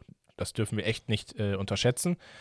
Ich finde es sehr geil, die Roma ähm, nach dem Sieg letztes Jahr in der Conference League, jetzt im Halbfinale der äh, Europa League. Ich glaube, die Leistung von dem Mourinho muss man da auch sehr stark anerkennen ähm, mit, mit dem, was er da hat, auch in der Liga. Sevilla ganz klar. Juve irgendwie so viel gebasht, so viel Bad Vibes, aber sie, sie, sie liefern, sie sind in der Liga, wie gesagt, auf drei, knapper Platz auf zwei. Ähm, und man muss halt nochmal bei Leverkusen auch loben. Ja, herausragend. Also, finde ich sehr, sehr geil, dass wir noch ein deutsches Team dabei haben. Leverkusen und explizit Xabi Alonso. Ja, also er macht echt einen guten Job. Wahnsinnig. Also gut. wir vergessen, wo die am Anfang der Saison standen, ne? Ey, das ist seine erste richtige Saison bei einem etwas besseren Team als Trainer, als Chef. Ja. Und überragend. Also besser kannst du es nicht machen. Ich mag ihn halt sehr auch als Typ, Charakter. Passt optimal zu Leverkusen. Ich hoffe, das Projekt läuft noch mehrere Jahre. Wir gehen rüber in die Champions League. Und da bin ich derjenige, der gebrochen ist. Am Ende des Tages gehen wir die Spiele durch. Chelsea verliert zu Hause 2 zu 0 gegen Real Madrid. Napoli, Milan 1 zu 1. Bayern City 1 zu 1. Inter Mailand, Benfica, Lissabon 3 zu 3. Ja, also irgendwie wiederholt sich die Geschichte. Ich meine, letztes Jahr auch irgendwie drei Tore noch im Rückspiel gemacht und trotzdem rausgeflogen. Ja, letztes Jahr haben wir auch im gesamten Ergebnis 6 zu 4 verloren, haben im Rückspiel gegen Liverpool 3 zu 3 gespielt. So, das heißt, wieder gegen einen nominell besseren Gegner oder etablierteren Gegner, sage ich mal, ne? also ja. prestigeträchtiger. Ähm, hast du wieder drei Dinger gemacht, aber too little, too late. Also zu spät, du kannst ja halt auch keine drei Dinger fangen, Digga. Ja, genau. Weil äh, die Art und Weise, wie sie kassiert haben, waren äh, gerade auch im Hinspiel die Dinger, darfst du, nicht, darfst du nicht kriegen auf dem Niveau, ist einfach so, wird bestraft. Man muss ein bisschen die Schiedsrichterleistung auch äh, hinterfragen, weil Benfica hätte einen Elfmeter kriegen müssen. Dafür hat Inter ein Tor aberkannt bekommen, wo ich auch gedacht habe, das war jetzt nicht unbedingt ein Foul. Ähm, ja, Napoli, das gleiche Schicksal. Bro, die können nicht gegen Milan. Die haben jetzt zweimal gegen Milan verloren innerhalb von einem Monat und einmal unentschieden gespielt jetzt. Da war aber auch, also sie hätten in der ersten Halbzeit auch einen Elfmeter bekommen müssen, haben ja. sie nicht bekommen. Dann Milan verschießt den äh, Elfmeter durch Giroud, der dann später trifft. Napoli, Quaracchiglia mit einem starken Spiel ab der zweiten Halbzeit ungefähr. Mussten die nicht auch schon zweimal, also direkt verletzungsbedingt sie mussten auswechseln? in der 34. oder so einen Doppelwechsel machen. Also bei Napoli kam alles zusammen. Erstens durch das Hinspiel geschwächt, personell, durch Sperren. Genau. Äh, zwei wichtige Spieler. Dann haben sie in der 34. eine Doppelverletzungsauswechslung gehabt. Und dann, glaube ich, später nochmal. Also, sie haben, glaube ich, drei Spieler verletzungsbedingt auswechseln müssen. Anguissa Kim, wie du gesagt hast, genau. gesperrt. Also, das sind auch die Leistungsträger der Saison, ne? Genau. Und ähm, ja, Osimen dann später noch mit dem Ausgleich ganz spät. Da war es dann zu spät. Unterm Strich, guck mal, Napoli, braucht man nicht viel reden. Da endet dann auch irgendwo mein Mitleid für, für die Mannschaft, weil, ey, ihr werdet italienischer Meister nach Ewigkeiten. Also, ihr müsst euch gar nichts vormachen, war eine grandiose Saison. Hier nochmal ein Applaus. So, aber unterm Strich ist auch gut, wenn du in der Champions League hier im Viertelfinale dann rausgeflogen bist. Also wenn man jemandem gesagt hätte, ey, Viertelfinale mit einem Fuß Halbfinale, die hätten das direkt unterschrieben. Und auf der anderen Seite muss man halt sagen, Milan muss man loben beide Mailänder Teams ähm, und wir sprechen hier wieder von Defensive gewinnt äh, Titel. Ja, ja, und, und ich bin ehrlich, natürlich war der Weg jetzt ins Finale für die italienischen Clubs ein wenig einfacher, in Anführungsstrichen, weil auf der anderen Seite wartet einfach Real Madrid gegen City und Bayern vorher noch und Chelsea vorher noch, ne? Ja. Also da wäre die Route wesentlich schwieriger gewesen, als wenn du jetzt ein italienisches Derby hast oder gegen Benfica spielst, wo du auf Augenhöhe mit bist, weißt du? Ja, ja. Also man muss natürlich sagen, einerseits ja, andererseits ist es natürlich auch immer unangenehmer als klarer Favorit in ein Spiel zu gehen. Ne? Das hatten sie jetzt gegen Man, City Bayern, gab es keinen klaren Favorit. Es, nach dem Hinspiel ja. Real Chelsea gab es schon einen Favoriten, klar, aufgrund der Situation von Chelsea, aber auch namentlich hättest du gesagt. Ja, aber du willst auch nicht als klarer Underdog gegen Real Madrid oder City oder Bayern spielen. Ja, nein, aber da gehst du vielleicht nochmal geiler rein. Hätten sie, hätten sie nicht geschafft. Na, hätten sie auch nicht geschafft, aber wie gesagt, Also no front, aber das Geile ist halt, liebe Italiener und Fans des italienischen Fußballs, ich gratuliere euch, wirklich. Es ist geil, wir haben endlich wieder einen italienischen, ja, Mitstreiter im Champions League-Finale, Ja. ja, seit weiß ich nicht wann. ja. Und ja, Milan, das, mm, mm, das Finale ist ja in Istanbul. Ja. Da, da kommen keine guten Erinnerungen hoch. Stimmt. Und damals war ich auf Liverpool, äh, auf, auf äh, Milans Seite gegen Das wäre auch, das wär auch crazy, dieses Milan, wenn AC Milan ins Finale kommt, gegen Angelotti, der damals AC Milan Trainer war. Und dann holen sie Rache in Istanbul. Leute, das ist das Szenario. Wow. Aber wir kommen nochmal auf die anderen Partien zu sprechen. Und zwar Chelsea gegen Real Madrid. Ich bin ehrlich, die Formation war ein wenig verwirrend für mich. Ne? Also das Personell war ein wenig verwirrend bei Chelsea. Weil am Ende des Tages, ich bin ehrlich, die haben sich gut geschlagen im Rückspiel. Ich sag's wie es ist, die zwei Tore waren dann einfach irgendwann, wenn du keins machst, kassierst du eins, ne? Auch einmal wirklich ein katastrophales Spiel. Ich weiß nicht, Pressing, was war das? Kukurella, was, Alter, was war das? hast du das gesehen? Also, er ist einfach rausgestürmt. da waren 60 Meter, war da freie Bahn auf der Außenbahn. Und danach sah, glaube ich, 1-0 wer war das? das Fofana sah dann komplett schlecht aus bei dem Zweikampf, weil er gegen da. Rodrigo, ja. Genau. Nee, Chaloba war das, glaube ich. Chaloba, okay. Das Ding ist, normal sieht er da schlecht aus. Aber Kukureya lässt da einfach, ich schwör's dir, 60 Meter Raum. Er presst, wem war das? Militao oder irgendwen hat er da gepresst? Er spielt einfach nur einen Ball da durch, weil er einfach so dumm angestürmt ist. Er hat auch noch irgendwie so Faxen gemacht zum Mitspieler auf Komm mit oder so. Ich denke hä? Was war denn da los? Also alle auch so stehen geblieben, so nach hä? Naja, auf jeden Fall dann äh, Rodrigo mit einem Doppelpack, einmal Vinicius mit überragender Übersicht und dann aber, ey, Valverde, ne?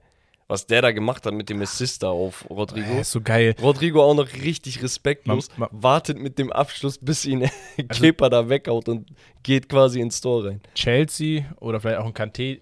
Kukureya hatte auch eine Chance in der ersten Halbzeit. Kanté eine Top-Chance, Kukureya eine Top-Chance und dann Kanté nochmal. Also ein Tor hätten sie mindestens Und ich machen fand, müssen. Gallagher war bemüht, den Abschluss zu suchen, so weißt du? Also so schlecht sah spielerisch. In der Champions League, finde ich, spielerisch hat Chelsea sich gar nicht so kacke, auch gerade offensiv Nee, äh, gezeigt. ja. Ne? Sie haben Chancen kreiert, auch gegen Real Madrid, muss man sagen. Aber am Ende des Tages ist hier ein Klassenunterschied. trotzdem. Problem, für, ja, einmal natürlich für, so oder so, du bist Underdog, ne? Also ist schwierig, vor allem nach dem 0-2 im Rückspiel da überhaupt noch weiterzukommen. Nur das Ding ist halt, für mich war die Formation irgendwann zu unkreativ. Die, die Spitze war halt nicht mit äh, hier schnellen Spielern oder so beschmückt. Und danach, guck mal, du hattest einen Conor Gallagher, Matteo Kovacic, Enzo Fernandez, N'Golo Kante und Kai Havertz. Das sind alle Spieler, die in dieser zentralen Säule sind, weißt du? Mhm. So, und Havertz ist ja auch kein richtiger Stürmer. Für mich immer noch nicht. Also auch wenn er nominell aktuell immer bei Chelsea Stürmer spielt, Ja. für mich ist er ein Zehner. Ja. So, das heißt, du hast fünf zentrale Mittelfeldspieler da aufgestellt und haust dann in der zweiten Halbzeit in der 67. Dreierwechsel raus mit Joao Felix, Raheem Sterling und Michailo Mudrik. Mhm. Wo ich mir denke, Digga, Bro, hättest du auch früher machen können, so weißt du? Ja. Also zumindest einem, ein- einen die Chance geben. Aber gut, das Ding ist durch. Und auf der anderen Seite hatten wir natürlich Bayern München gegen Manchester City 1-1, nachdem City im Hinspiel 3 zu 0 gewonnen hat. Und da gab es so zwei, drei Phasen im Spiel. Am Anfang, meiner Meinung nach, hätte Bayern wirklich ein, zwei Dinger machen können. Sie hatten Großchancen, sie haben geackert, sie haben versucht. Dachte ich mir, hm, okay, geil. So, ein 3-0 zu drehen ist ein bisschen schwierig, aber zumindest haben wir eine Partie. Dann aber kam, kam wenig. Also es kam dann einfach nicht mehr dieses Zwingende, diese, diese letzte Spritzigkeit, ne? Und das ist ein bisschen so ein Klischee sagen, ne? Aber stimmt halt. Ja. Und, und City kannst du halt nicht anders brechen. City hat nominell mit vier Innenverteidigern gespielt, obwohl sie eine Dreierkette spielen. John Stones war so halb sechs, halb Rechtsverteidiger gefühlt. Mhm. Und ja, ich weiß nicht, die hatten, die hatten vor allem, und das finde ich geil, dass Pep das erkannt hat, die haben vor allem durch ihre physisch, physische Präsenz überragt, meiner Ja, Meinung nach. ja. Da gab es nichts zu holen. Da gab es gar nichts zu holen nach einer gewissen Zeit. Bayern, wie gesagt, bemüht, am Ende zu wenig. Haaland mit einem Treffer, ich glaube auch ein Elfer verschossen Ja. in der 37. Minute. Tuchel wurde noch irgendwann vom, von der Bank verwiesen. Jo. Und ja, Genau. Ähm, das war das Ende der Bayern Champions League-Saison. Ich finde es ein bisschen traurig, weil ich denke, schade. mit einem Nagelsmann wärst du nicht zwingend im Finale, aber ich hätte ihm einfach diesen Ride gegeben. Ja. So, dann soll er verkacken, dann habe ich nochmal für meine Fans und für die Presse nochmal eine, einen triftigen Grund, ihn Kannst zu du feuern. sauber abschließen nach der Genau. Saison. Dann, dann ist er kein Sündenbock für etwas, was Quatsch war, sondern, oder, Ja, jetzt Du- hast du immer dieses Szenario, was wäre, wenn wir nicht Genau, das genau. Drama gemacht hätten. Aber ja, ähm, vielleicht noch mal so ein paar Statistiken. Ähm, seit 2011, 2012 ist Real Madrid jedes Jahr bis auf 2018, 2019 ins, mindestens ins Halbfinale gekommen. asozial.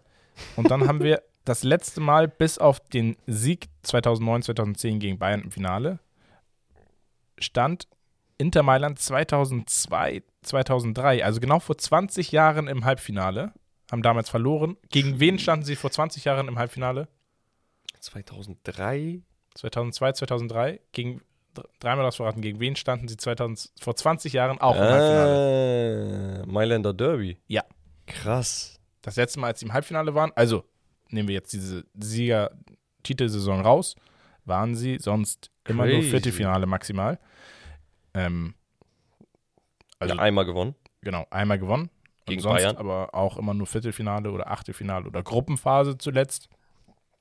Auch immer ganz häufig. Und, Digga, ich finde es einfach geil. Ich Ja. fühle das. Ich fühle das. und auch bei, bei äh, Milan auch nach 15 Jahren mal wieder im Halbfinale. Genau. Kann man menken. Auf jeden Fall. Und Shoutout an wirklich die italienischen Teams. Wir müssen es einfach so sagen. Wir haben Inter Mailand, AC Mailand, Heute Italien-Folge. AS Rom und Florenz. In jedem Wettbewerb haben wir eine Italien mindestens eine italienische Mannschaft im Halbfinale. Ich glaube, das spricht dieses Jahr wirklich So, für die und wenn das, die, wenn das die Premier League oder La Liga wäre, würde jeder Premier League oder La Liga-Fan sagen, "Ey, das ist die stärkste Liga der Welt, ich hab's euch gesagt. Ja. Aber wenn italienische Teams da sind, keiner redet. Keiner sagt was. Natürlich muss man historisch sehen, ja, die letzten paar Jahre, um in ein paar Jahren Sorry, waren wir eine ganze Dekade. Ich habe noch Juve vergessen. und Juve, ja. Und Juve. So, äh, eine ganze Dekade waren die halt lost, aber jetzt sind sie endlich da. Und jetzt sind da auch Talente, wo du sagst, ey, die könnten auch gut und gerne für hu- hunderter Betrag irgendwo anders hinwechseln. Weißt du, du hast nicht mehr dieses interne, dass man sich so Spieler für 15 Millionen in der italienischen Liga hin und her schiebt, sondern du hast wirklich Hochkaräter, Ja. wo du sagst, das sind mitunter die besten Spieler auf ihrer Position. Ja. Und da hat Napoli ganz, ganz viele Spieler mit Kim, mit Kvaratskhelia, mit Osimen. Anguissa finde ich überragend. Ja. Ne? Da hast du bei Milan Sandro Tonali und Co. Benasser. Sein Solo. Leao. ne? Leao. Einfach mal so, weißt du, also du hast in jedem Team ein paar Spieler, wo du sagst, Yes. ey, die könnten wirklich die Weltklasse anpeilen. Auf jeden Fall. Macht das. Macht das. Und Los. was, weißt du, was wir jetzt machen? Was machen wir? Wir kommen zu Romarios Gerüchteküche und zum QA. Ja. Und wir starten mit der Gerüchteküche. Ich habe sowas gelesen. Äh, Robin Gosens soll eventuell beim VfL Wolfsburg auf dem Zettel stehen. Also Wolfsburg will ihn gerne haben. Da ist immer die Frage, funktioniert das äh, im Austausch mit Inter Mailand? Dann haben wir Lindström soll von Frankfurt bei Newcastle auf dem Zettel stehen. Interessanter Transfer. Mhm. Aber ich finde, Lindström wäre überragend. Ja. Dann haben wir auch bei Newcastle auf dem Zettel, war es schon vor seinem Wechsel zu Chelsea. Und man hat jetzt die Erwartungshaltung an die Ablösesumme äh, verringert bei Atletico. Und zwar Joao Felix soll auch zu Newcastle vielleicht wechseln für 70 bis 80 Millionen. Werden dann scheinbar nur noch gefordert von Atletico. Mhm. Finde ich auch interessant. Ob das wirklich fittet, weiß ich nicht. Ich würde doch. Also dann- schlechter fitten als bei Chelsea geht ja nicht. Dann habe ich, ja, dann, dann habe ich noch einen kleinen Lacher. Der BVB sei, hat sich scheinbar wirklich informiert an einem Transfer von Araujo vom FC Barcelona. Mhm. Lassen wir mal so im Raum stehen. Weiß ich nicht, ob das wirklich lustig, äh, äh, realisierbar ist. Er hat hier im Skript geschrieben, Araujo zum BVB in Klammern LOL. ja, das ist doch auch einfach so. Ganz Auf ehrlich. den so. Digga, warum macht ihr so ein Gerücht? Ja, also wirklich, das dachte ich mir so, warum? Das ist so unrealistisch. Und dann haben wir Masraoui zu Barcelona. War ja schon vor dem Bayern-Wechsel damals äh, stark in Gesprächen mit Barca, soll jetzt, nachdem er wirklich wieder kein, keine Spielzeit mehr kriegt, so richtig, äh, gerne zu Barcelona wechseln wollen. Wäre auch eine Position, wo ich sage, jo, könnt ihr gebrauchen. Ja. Würde passen. Und ich möchte aber, das wollte ich beim letzten Mal nämlich noch machen, wo ich ja kritisiert dafür wurde, dass ich immer nur Ja gesagt habe bei dem Bayern Rage. ja, man, Eine Sache muss ich sagen, ähm, was die letzten, ich finde, der FC Bayern ist einer der größten Mannschaften der Welt, ganz klar. Und sie liefern auch ab, aber ich finde, Bayern ist einer der verschwenderischsten Mannschaften, was junge, talentierte oder grundsätzlich Transfers angeht. Ich finde, Findest du? wenn ich so rückblicke, sind beim FC Bayern zu, kommen zu, viele Spieler unter die Räder, aber so in extremer Form. Also du hast nicht Spieler, wo du sagst, ja, okay, ist gut, aber ist jetzt kein Stammspieler, aber der, ne, der bringt uns noch Millionen ein, sondern sie verkacken es wirklich, ihre Transfers vernünftig zu etablieren. Und mit vernünftig etablieren meine ich wirklich sowas wie jetzt mit Masraoui passiert, sowas wie mit Gravenberg passiert, sowas wie mit Renato Sanchez passiert ist. Wir sprechen, ja, Mathis Tell, Perspektivspieler, ähm, aber auch der wurde mir ein bisschen zu sehr gehypt für die Spielzeit, die er bekommt. Er bekommt Kurzeinsätze, ja. Ähm, Ja. Jetzt wird wieder über eine Laie ge- ge- geredet, vielleicht, die gemacht werden soll für ihn. Ähm, und da, wir haben da noch so ein paar andere Spieler in der Vergangenheit gehabt, wo ich sage, ich finde das zu extrem, dieser Downfall dieser Fußballer beim FC Bayern. Du hast einen riesen Druck und ich habe das Gefühl, der Bay FC Bayern schafft es nicht, diesen Druck der Spieler, den Spielern zu nehmen oder hat einfach zu hohe Erwartungshaltungen den Spielern gegenüber, dass sie wirklich da auch nicht bereit sind, irgendwie Chancen zu geben. Also, ich stimme dir teilweise zu, aber auch irgendwie nicht. Also vielleicht solltest du beim Ja sagen bleiben. Spaß. Halt's Maul, ey. Allah immer Spaß. Ist so. Nein, nein, der FC Nein, Bayern macht, guck, macht ich, ich zu- weiß, zu woher du Spieler kommst. kaputt. Ich, ich, ich verstehe deinen, deinen Punkt. Nur auf der anderen Seite denke ich mir halt auch, die Transfers, die Mané Bayern, auch. Nee, chill, Digga. Die Transfers, die Bayern tätigt, die funzen. Und du musst halt verstehen, dass die Transfers tätigen und die müssen sich auf der höchsten Ebene in Deutschland erstmal etablieren. Natürlich bei Bayern sagt man, ja, die spielen da halt einfachen Fußball, also für den, für den Spieler selbst, ne, für ein Individuum ist es gut, in einer extrem guten Mannschaft gut zu performen, ne? Also du fällst halt nicht unbedingt so schlecht auf, wenn du, keine Ahnung, neben Upa spielst, ne? Oder der Licht hinter dir hast. Mhm. So. Äh, Auf der anderen Seite denke ich mir halt auch, ey, ganz ehrlich, die ganzen Transfers, die sie tätigen, haben alle Hand und Fuß. Ja, also guck, die haben Hand und Fuß, aber die haben kein Leistungsspektrum. nee, würde ich nicht sagen. Okay, diese also Saison. guck, nein, nein, nein, warte, warte, warte, warte. Diese Saison ist der Outlier. Wir haben einen Fonsi geholt mit, keine Ahnung. Also ich meine nicht wir, das versteht jemand falsch. Ich bin kein Bayern-Fan. Ich wollte gerade sagen, was ist da los? ähm, sie haben einen Fonsi geholt, okay, mit 17, 18 Jahren. ja. wissen, er ist einer der besten äh, Linksverteidiger der Welt, wenn er performt. Er ist seit der Verletzung ein bisschen im Downfall. Egal. Er ist eigentlich gut. Ein Pavard hat sich bewiesen. De Licht und Upamecano, seitdem sie da sind, Weltklasse. Ein Kimmich haben sie selber hochgezogen. Ein Musiala haben sie selber hochgezogen. Kimmich kam von Leipzig. Ach, jo, jo, sorry, sorry. Ähm, Kimmich haben sie aber gemacht.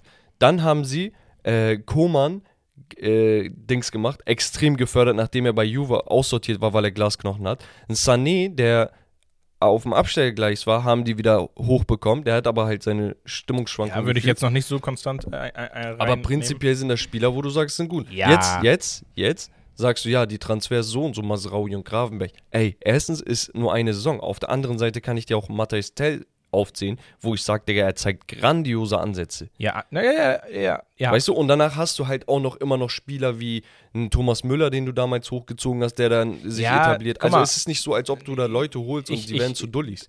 vielleicht verstehst du es falsch. Ich, ich kritisiere nicht äh, grundsätzlich alle Transfers, um Gottes Willen. Sie machen auch gute Transfers, habe ich auch gesagt. Aber die, die Schlagzahl an den Transfers, die, also sie schaffen es entweder top oder komplett flop. Und das ist, diese Range dazwischen finde ich viel zu groß bei einem Ja, FC Bayern. und, und ich sag Und dir, dadurch hast du auch dann wieder diese Probleme, die du vielleicht jetzt hast mit, äh, du hast keinen ZDM. Weil du hast es nicht geschafft, einen Gravenberg über die Saison vielleicht so zu integrieren, mal, dass du sagst, ich- das ist ein Spieler, der Gebe ich dir recht. Option Ich sage nicht, dass es nicht so ist. Ich sage nur, dass das ein normaler Zustand ist, wenn du einen Top-Club führst. Weil dasselbe haben wir bei Real Madrid mit ihren Flügelspielern, die sie für hunderte Millionen eingekauft haben. Oder selbst mit äh, anderen Spielern. Dasselbe Ah. Problem haben wir bei United und Co. gesehen. Dasselbe Problem siehst du bei Chelsea. Dasselbe Problem siehst du bei PSG, die seit Jahren versuchen, ein Mittelfeld zu etablieren. So das Einzige, wo du sagst, ey, da klappt es, ist so halbwegs, wirklich jetzt, Man City. Und das, weil sie vielleicht einen der besten Trainer der Welt und so viel Geld beiseite haben. Aber da hast du einen Grealish letztes Jahr gehabt, der absolut Flop war für seine 117, 118 Millionen und dieses Jahr ein überragender Mann ist. Das heißt, ich würde da nicht den Teufel an die Wand malen und sagen, ja, die gehen verschwenderisch um. Ich würde sogar sagen, Bayern ist unter den Top-Clubs Top mitunter das beständigste, was es gibt. Ja, leistungstechnisch an sich schon. Wie gesagt, mir geht es rein um diese Transferdinger. Sie fördern aktuell, und da gebe ich dir recht, sie fördern aktuell keine Elite mehr, wie wir das vor ein paar Jahren hatten, wo du gesagt hattest, wir haben einen Philipp Lahm, wir haben einen, keine Ahnung, Jerome Boateng, Neuer haben wir sowieso, dann haben wir Müller in Topform, dann haben wir rechts einen Arjen Robin, links einen äh, Franck Ribéry, dahinter einen David Alaba, wo du wusstest, jede Position, der Typ ist auf seiner Position entweder Top 1, 2 oder 3. Das haben wir aktuell nicht. Da gehe ich voll mit. Ich, also, was, was, ich, was ich finde, es sind, was bei Bayern nicht schafft, das sind diese talentierten Spieler. Zum, also, außer sie sind wirklich so talentiert, dass sie schon gar nicht mehr als Talent, sondern du sagst, okay, die kaufst du für 30 Millionen oder mehr ein. Und Da dann- haben sie halt aber auch deswegen nicht viel gekauft ein- die letzten Jahre. Äh, ja, naja. Nee, haben sie nicht. Die haben keine 80 Millionen für Talent in die Hand genommen. Delicht haben sie geholt Sie und haben der, für der war 23 grandios. der 23-jährigen Lucas Hernandez für 80 Millionen geholt. Ja. Sie haben für 35 Millionen einen 23-jährigen Pavard geholt. Sie haben, Ist doch nicht viel Geld, Pavard. ja, heute nicht mehr. Nein, nein, damals auch nie. Pavard war, weil er bei Stuttgart da irgendwie Auf- und Abstieg, keine Ahnung, was verwickelt war. Ja, aber trotzdem, wir sind Nee, ich sag dir halt, guck, ich verstehe das, ich gebe dir aber Gegenbeispiel, Upamecano haben sie geholt, grandioser in Verteidiger. ja, aber auch 42,5 Millionen. Ne, so. Es ist nicht viel Geld, Rommel. ja. Für so eine Qualität. Du findest ja nicht für 14 Millionen Upamecano. Muss schon 40. Und 40 war schon günstig damals. Die haben Delicht geholt für so eine Riesensumme und du weißt, er ist Weltklasse. Ich weiß. Deswegen funktioniert. Nein, ich, ich, so, ich kritisiere das gar nicht, dass sie die, die, die teureren Transfers, dass die auch funktionieren. Ist so. Aber die, die eher günstigeren Transfers mit Perspektive haben bei Bayern so gut wie nie Perspektive. Das stört mich. Das Ja, stört nee, mich also, ich verstehe ich. Wie gesagt, ich gehe da auch mit. Ja. Ich meine nur, es gibt auch eine Gegenseite dazu. ja, ja, also mit, mit deinem Punkt habe ich gar kein Problem an sich. Ich meine nur, es gibt halt eine, ich weiß nicht, was die Regel und was der Outlier ist. Verstehst du? Ist die Regel diese Upamecano, Delicht und Pavard Klasse und ein Davis? Oder ist die Regel ein Masraui, Gravenberg und Co., die nicht reinkommen? Oder ein Rocker und sonst was. Wo ich aber, oder ein hier Tanguy, den sie damals für die Innenverteidigung geholt haben. Genau. Bunassar. Genau, ja, Bunassar war auch schon ein bisschen älter. Was ich meine ist, was ist die Regel und was ist der Outlier? Aber dann gucke ich mir die Transfersummen an und dann weiß ich, okay, für den einen investieren sie deutlich mehr, weil sie den unbedingt zum Stammspieler etablieren wollen. Und für den anderen investieren sie ein bisschen weniger, weil ich weiß, okay, der soll erstmal rotieren und wenn ich weiß, der kann sich gut entwickeln, dann hau ich ihn rein. Und, und äh, seien wir ehrlich, ein Grafenberg, ich bin ein Riesenfan von ihm, weil ich diesen Spielertyp Pogba einfach liebe und er ist das einfach, aber er ist wirklich noch weit entfernt. Er ist wirklich noch weit entfernt. Also es gibt äh, Leute, die sagen, Gravenberch ist besser als Bellingham. Digga, dann sollen die Leute aufhören, Fußball zu gucken, Golf. Ich Egal, machen wir weiter. Ich war's nicht. Machen Nur wir weiter. So. So, Wir kommen zum Q&A. Wir sind durch mit den Transfers. genau. Q&A. So, Warum kriegst du eigentlich Wie- hier sowas? Und das habe ich für dich zum Abschluss gemacht. Ja, okay. Besser ist es. Er hat's einfach geglaubt. so, also Freunde, wie jeden Mittwoch haben wir den Community Day auf Instagram. Ihr könnt aber natürlich hier auch auf Spotify unten immer reinschreiben, was euch gerade interessiert. Haut eure Takes raus und eure Fragen, dann nehmen wir sie nächstes Mal hoffentlich auch ran. Mittlerweile haben wir so viele Fragen, dass wir gar nicht hinterherkommen. Deswegen muss ich ein paar rauspicken. Und es sind nicht immer Fragen, es sind auch einfach Takes, wie zum Beispiel von Jakub mit drei U's und B 149, der sagt Dynamo Pyro Gebu. Gebu meint er wahrscheinlich den Geburtstag von Dynamo Dresden, äh, die ihren 70. Geburtstag gefeiert haben. Letzte Woche. Und da war echt Chaos, Digga. Ich weiß nicht, ob du es gesehen hast, Romme, aber die haben die komplette Stadt um Mitternacht lahmgelegt, drei Tra 3000 Ultras zusammengetrommelt um da Chaos zu veranstalten. Und ja, die, die Polizeibeamten hatten da mächtig was zu tun, denn kurz nach Mitternacht, Mitternacht ging es ungefähr so ab, Rommel. Ich hab's gerade gesehen, ja. Krank. Aber das sieht so geil aus. Das ist so Gänsehaut. Ja. Und ich hätte, Digga, ich, bin- machen wir uns nichts vor. Dresden ist jetzt nicht der Verein, den ich unbedingt verfolge. Aber das in der, in der Innenstadt vor so einem Palast und sonst was am Wasserufer und so zu veranstalten, das ist geil. Ja. Das ist geil. Ich glaube, Dresden kämpft zum Teil halt auch äh, gegen so ein paar Vorurteile Ja. in der Fanszene. Ja. Äh, äh, Es gibt immer mal wieder halt tatsächlich äh, solche Sachen, die da ans Licht kommen, aber trotzdem, rein was das angeht, Unterstützung und Choreos etc., Dresden unnormal. Richtig geil. Deswegen hier Shoutout an die Dresdner Fans. Ihr seid natürlich nicht vergessen bei uns. Das darf natürlich nicht zu kurz kommen. Bisschen verschwenderisch, leicht. Bisschen. Aber Alles für die Sieht auf jeden Fall sehr, sehr geil Ja. aus. So. IU untenstrich 8 sagt Goretzka, Kimmich Kombi überbewertet. Was sagst du dazu? Absolut. Stimme ich zu. Also diese Saison auf jeden Sag mal Fall prozentual, an wem das liegt. Wie viel würdest du wem zuschreiben? 95% Goretzka. Ja, Digga, Goretzka.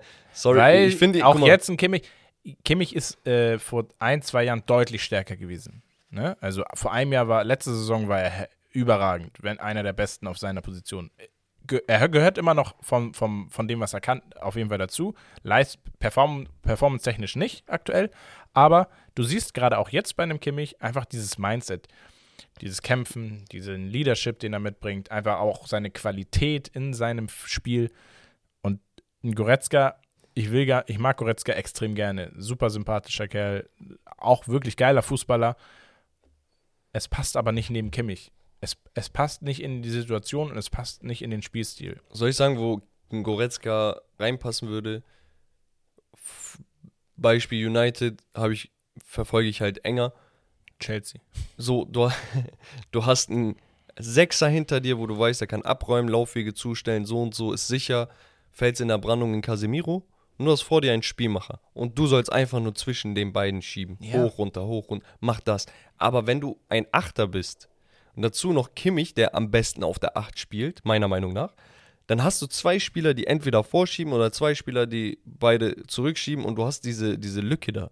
Du hast über, egal wo du hinzie- hingehst, du hast also 10, 15, 20 Meter, die nicht abgedeckt sind bei, Bayern im Mittelfeld.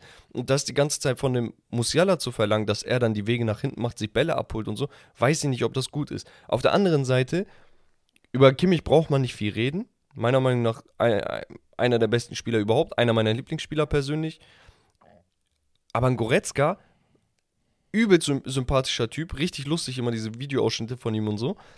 Ja. Aber ey, ganz ehrlich, du hast so eine Physis und nutzt die meiner Meinung nach extrem falsch. Also, wenn du wie so ein Adonis aussiehst, Digga, dann geh bitte in vernünftige Zweikämpfe rein. Also wirklich und gewinn alles. Sei ein bisschen aggressiver damit, ne? Mhm. Weil wenn du es schon hast, mach, benutze es. Auf der anderen Seite, bis auf seinen äh, wirklich exzellenten Abschluss für seine Position, hat er nichts, wo ich sage, da ist er wirklich absolute Klasse. Dafür brauche ich ihn in meinem Team. Und tut mir leid, aber von meinem Sechser oder Achter möchte ich halt nicht, dass er zwingend Tore schießt. Das ist nicht, wofür ich ihn kaufe. Ich kaufe ihn, damit er die Wege zuläuft. Ich kaufe ihn, damit er, keine Ahnung, Pässe spielt, Zweikämpfe gewinnt. Das ist so, wenn du ein geiles Auto hast und dieses Extra hast. Äh, mein Genau. Auto hat auch noch ein Schiebedach. So, dann ist das Riesig. geil. Aber ich kaufe mir kein Auto, weil es ein Schiebedach hat und es rollt schwer. Ja. So.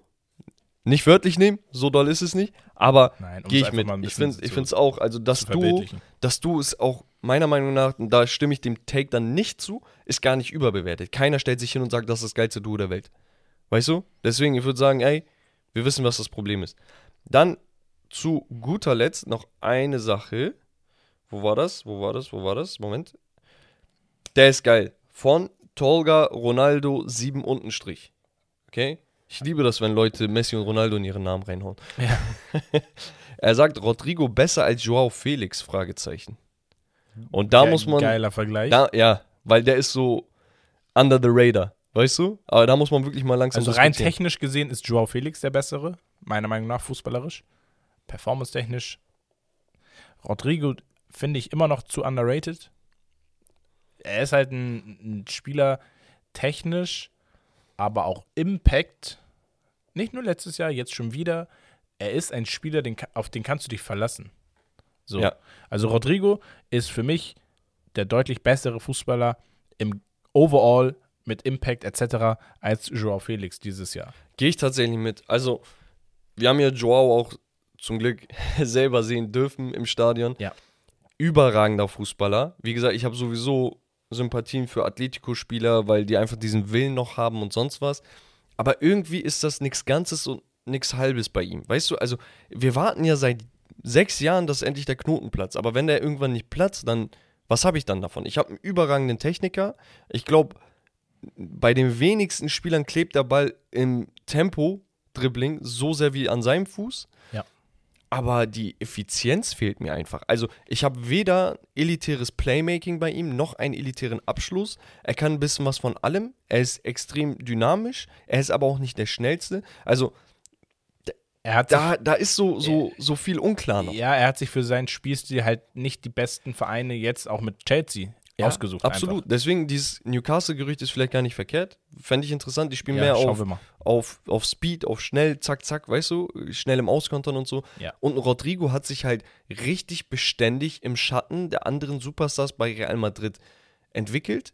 Ich glaube, der nimmt ganz, ganz, ganz, ganz viel Leadership und Mentalität von den älteren Stars im Team mit. Das ist auch nochmal Mhm. super wichtig, wenn du so Erfolge feierst, wenn du maßgeblich am Champions League-Titel beteiligt bist Ich letztes Jahr. Ich habe gerade sein, sein Tor und sein Torjubel So, im dann, dann, gehe ich damit, dass, dass Rodrigo Stand jetzt der bessere Spieler ist. Wenn ich mir einen Flügelspieler aussuchen dürfte von den beiden für meine World 11 und ich habe nur die beiden zur Auswahl, ich würde mit Rodrigo.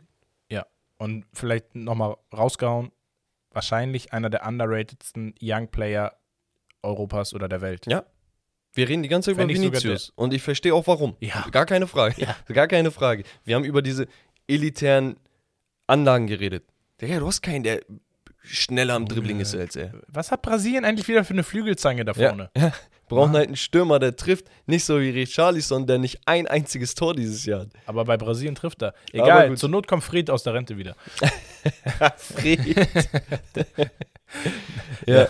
Das war's vom QA und wir sagen vielen Dank für eure Takes. ja. Hast du jetzt auf das gewartet? Ja, ich habe darauf gewartet, weil wir kommen zur Geschichtsstunde. Ja, du kannst einfach loslegen, Romme. Perfekt.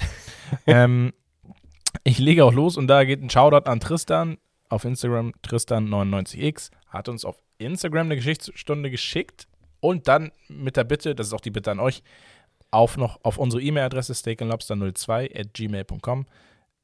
Geht einfach nicht so unter. Ja, da Ja, können wir es gar nicht böse in gemeint. Ordner und sonst was Deswegen. Tristan, alles richtig gemacht, 10 von 10, 10 von 10, glaube ich, auch diese Geschichtsstunde. Ich lese mal vor und ich lese auch so ein bisschen, wie er es uns geschrieben hat. Moin Männer, ich habe eine Geschichtsstunde für die Fussi-Season. Sie heißt Vom Flüchtling zum deutschen Meister. Es handelt sich um den 15-jährigen Artem Zaloha und hier ist seine Geschichte. Im Mai 2022 floh der gerade einmal 14-jährige Artem aus der Ukraine nach Bielefeld. In Bielefeld wurde er sofort Stammtorhüter von der U19 des VfL Thesen. Sein Ex-Trainer Paul Neu sagte folgendes über ihn. Er konnte kein Wort Englisch oder Deutsch, sagte keinen Ton, verzog keine Miene, aber hielt jeden Ball. Außerdem sagt er weiter, kein Spieler hat mich bisher so beeindruckt. Er ist bemüht, Teil des Teams zu werden. Nach einer Woche kennt er alle Spieler beim Namen, spricht erste Worte Deutsch und er fing an, seinen Mitspielern auf Deutsch Anweisungen zu geben und feuerte sie an. In sechs Ligaspielen bekommt er nur zwei Gegentore. Er ist auf der Linie und im 1 gegen 1 praktisch nicht zu bezwingen. Da er sein Deutsch weiter verbessern wollte, wurde er im Rahmen eines Schulpraktikums Trainer der U12 vom VfL Thesen. Irgendwann fing er an, parallel bei Arminia Bielefeld mitzutrainieren. Allen wird schnell klar, dass er im Winter dorthin wechseln wird. Dies erfolgte dann im Dezember 2022. Er rückte als U16-Spieler direkt in die U17 des DSC Arminia Bielefelds auf. Sein erstes Spiel bestritt er am 11.03. gegen Preußen Münster, was sie mit 4 zu 1 gewinnen. Kurz darauf verletzten sich der eigentliche Stammtorhüter des äh, DSC und Artem wurde Stammtorhüter der U17 vom Bielefeld. Krass. Am vergangenen Sonntag, am 16.04., spielte Arminia Bielefeld im Finale um die deutsche Meisterschaft der U17 gegen VfL Wolfsburg. Selbst für eine Arminia-Mannschaft war dies ein Debüt. Ja, gab es so vorher noch nicht. Und Wolfsburg Jugend, ne, ganz kurz, Wolfsburg Jugendbereich Ja. ist absolut Brutal. verrückt. Arminia Bielefeld gewann das Finale gegen Wolfsburg 2 zu 1 und krönte sich zur Meisterschaft der U17. Und somit krönte sich auch der erst 15-jährige Artem Zalor zum deutschen Meister. Das war meine Geschichtsstunde. Ich hoffe, sie hat euch gefallen. Auch wenn sie erst brandaktuell ist, ist es trotzdem eine schöne Story. Deswegen ist es auch eine Geschichtsstunde. Und Krass. er sagt nochmal, ich bin selber, äh, ich bin selber seit dem Denken, äh, seitdem ich denken kann, ein Riesenfan von Arminia Bielefeld und habe mittlerweile seit neun Jahren eine Dauerkarte. Also, Heftig. äh, ja, ganz, ganz, ganz liebe Grüße an dich, Tristan. Hammer. Ähm, vielen, vielen Dank für diese Story. Ich hatte es auch irgendwie so ein bisschen mitbekommen, habe es mir aber gar nicht so tiefgründig durchgelesen. Eine geile Story. Ich glaube, da können wir viel draus lernen.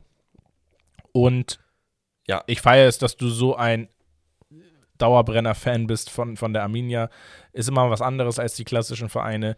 Ähm, bleib deinem Verein treu, trage ihm im Herzen und dann, ja, wirst du nicht enttäuscht. Ja. Egal, wie er, wie, ob mal gut oder schlecht spielt. Also Artem Saloha, erstmal hier Applaus für dich. Ey, mega geile Sache, ne? Also mit 15 Jahren direkt so loszulegen in einem fremden Land, ohne die Sprache zu können und so weiter. Und das zeigt uns eigentlich auch, dass der Fußball, aber auch der Sport allgemein so viel mehr ist als nur kicken und hier spielen und daddeln und schwitzen, ne? Manchmal denke ich mir, okay, ich schaue mir gerade einfach 90 Minuten an, wie 22 Männer einem Ball hinterherlaufen und da passiert nichts. Auf der anderen Seite ist Wer- das halt etwas, was wirklich ein Leben prägen Und kann. wir haben eigentlich noch so viel mehr Potenzial im Fußball. Wir können noch mehr verbinden, wir können noch mehr äh, zusammenkommen auf der Welt. Also ich erinnere mich selber zurück gerne. Ich, die, ich hatte die Möglichkeit, mit meiner Jugendmannschaft damals in Dänemark sowie, sowie als auch in Schweden beim größten Turn Jugendturnier der Welt, glaube ich, zweimal teilzunehmen. Kennt bestimmt der ein oder andere. Den Gotia Cup, genau. Ähm, ist ein unfassbares Erlebnis für jeden Fußballer. Und das ist ganz egal, ob du ins Finale kommst, was fast schon unmöglich ist. Gegen, du spielst ja gegen unglaubliche Spieler. Da sind auch Weltfußballer groß geworden. Oder Ähm, war das ein anderer Kollege von mir? Nee, es war ein anderer Kollege Okay. von dir. Ähm, wir haben da aber auch gegen Jugendprofimannschaften aus äh, Schweden, die in der ersten schwedischen Liga und so weiter Ja, was glaubst du, was für Stars da rausgekommen Da sind? gibt es Digga? ein paar bekannte. Ich glaube, unter anderem waren das so welche Spieler, die da Ich glaube, Andrea Pirlo und ein Clarence Seedorf haben dort auch gespielt beim Gotia Cup Ach so, in der Jugend damals. Ähm, da wurde dann schon auch mit Ja. entdeckt, unter anderem. ja, ich meine halt bei eurem Jahrgang, wo ihr da wart, weißt du? Ja, ja. Wer da vielleicht rausgekommen Das wäre auch Genau. nochmal interessant. Vielleicht ein bisschen off-topic. Woll- Wolltest du noch ausholen? Ja, ich wollte ausholen. Also, mein Traum wäre es vielleicht, wenn wir schaffen, das irgendwann mal so groß zu machen, dass man halt vielleicht auch Spieler oder Menschen supporten kann, vielleicht auch finanziell, ähm, einfach auch sowas zu erleben. Weil, wenn das die Vereine nicht schaffen, dass wir vielleicht schaffen, mit unserer Community irgendwann auch einfach sowas Ja, groß zu Bro, machen. es gibt für jeden Oder Scheiß mein Ziel ist, wir machen, wir machen ein, ein europäisches oder ein Weltturnier äh, hier in Deutschland vielleicht, wo wir äh, Steak and Lobster. den Gotia Cup Konkurrenz machen. Irgendwann mal, in 10, 15 Jahren. Vielleicht schaffen wir es. Bro, ich bin ehrlich, ähm, warum nicht? Warum nicht? Man kann ja klein anfangen. Wir, wir, haben, wir haben die Möglichkeit hier in Deutschland definitiv. Wir haben die Plätze, wir haben äh, die Infrastruktur in vielen Städten. Und ähm, wenn man da einen Ort findet, der alles bietet, warum nicht? Bisschen off-topic, aber damals äh, hier in Hamburg gab es die Basketball-WM der U17-Nationalmannschaften, ne? Und die war einfach, ich ging in Wandsbek zur Schule mit Herb und wir hatten halt unsere Sporthalle und wir hatten die Wandsbeker Sporthalle, die so eine Riesensporthalle ist, die der Stadt gehörte und wir Ja. durften halt auch immer Sport machen. Es war so eine Riesenhalle, die du durch drei trennen konntest mit Tribüne und sonst was. Mhm. Da sollen übrigens auch früher die Klitschkos trainiert haben. Da wurde ich Hamburger Hallenmeister Geil. in der Jugend. Die, die Halle ist auch richtig nice, ne? Und ähm, genau, da war dann die U17 WM. Und Herb und ich, das war genau die Zeit, so, ja, ey, voll interessant Basketball. Und wir waren schon drinne. Und ich war sowieso im College Basketball auch schon voll drin, Mhm. weißt du? Und dann, ich guck so, ich denke mir, ja, man wäre doch eigentlich geil, aber ist in der zweiten, dritten Stunde. Und das ist so, willst du jetzt schwänzen in der siebten Klasse oder was auch immer? und dann dachten wir, Digga, wollen wir, wollen wir nicht, aber wir hätten halt die, die eine Stunde der einen Doppelstunde verpasst, die andere äh, Stunde der anderen Doppelstunde. Das heißt, du hättest bei zwei Lehrern wärst du unten durch, kannst nicht bringen. Vor allem nicht auf unserer Schule, die war hardcore. Ja. Und danach waren wir nicht da. Und nach ein paar Jahren ist mir das einfach so wieder in den Kopf gekommen. Ich dachte mir, ey, Herb, weißt du noch so und so? Dann habe ich gegoogelt, was da für Spieler rauskamen, ne? Ein Andrew Wiggins, der war der erste Pick aus dem College. Ein Andre Drummond, ich glaube ein Bradley Beal oder sonst was. Da waren so Spieler, wo du denkst, wow, Digga, das ist nicht, die waren nicht einfach nur so. Ich Weißt hätte du, sie sondern gesehen. absolute Stars waren Ich hätte die. sie gesehen. So, und die waren vor meiner, vor meiner Nase, aber gut. Hat nicht geklappt, war ein bisschen off-topic, vielleicht interessiert es den einen oder anderen. Ich finde es auf jeden Fall geil, was ich sagen wollte, ähm, dass, dass der Sport halt seine eigenen Geschichten schreibt. Ne? Und gerade wenn das so Leute sind, die aus Perspektivlosigkeit ein anderes Leben plötzlich annehmen müssen, weil sie gar nicht anders können, dass denen einfach eine Chance geboten wird. Ja, das, und dass das- sie in, in, sorry, dass ich dich unterbreche, in vermeintlich den schlimmsten Situationen, in die du kommen kannst, trotzdem der Sport dich, dich auffängt.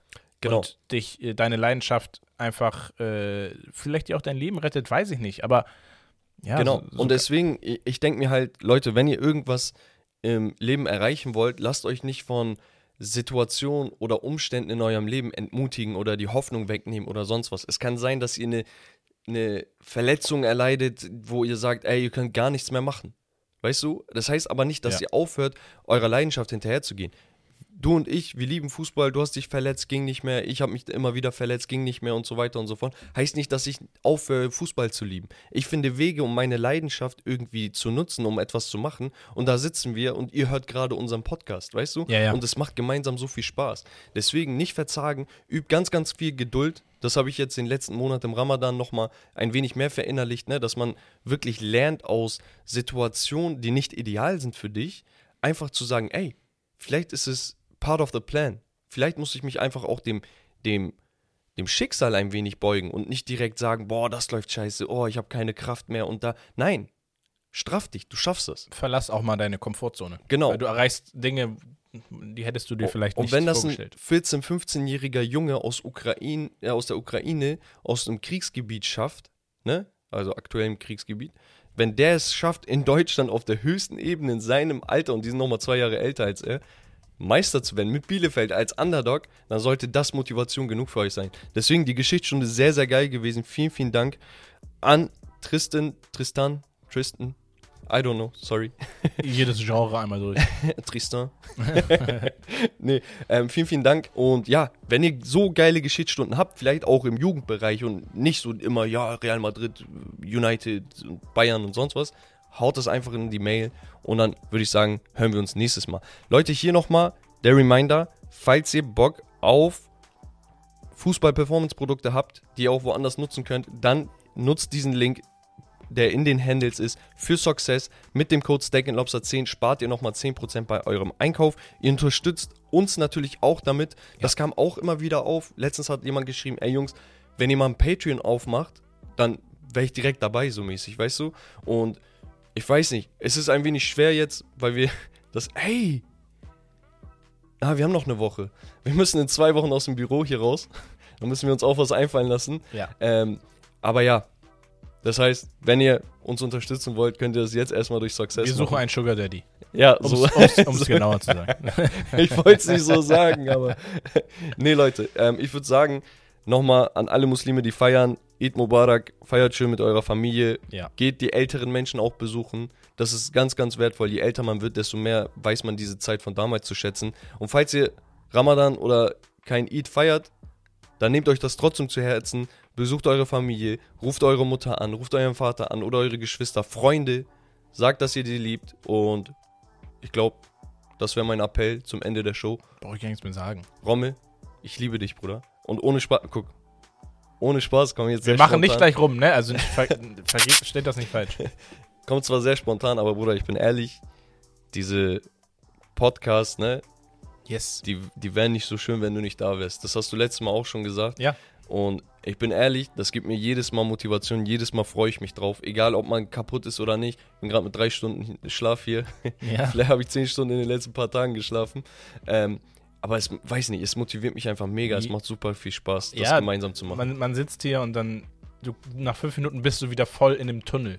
Ja. Und du bist drinne und du, und du willst gar nicht mehr aufhören. Deswegen, die Folgen werden länger und länger. Aber äh, es macht einfach so viel Spaß und ähm, wir sind jetzt bei 75 Folgen. Das heißt, drei Viertel von 100 haben wir.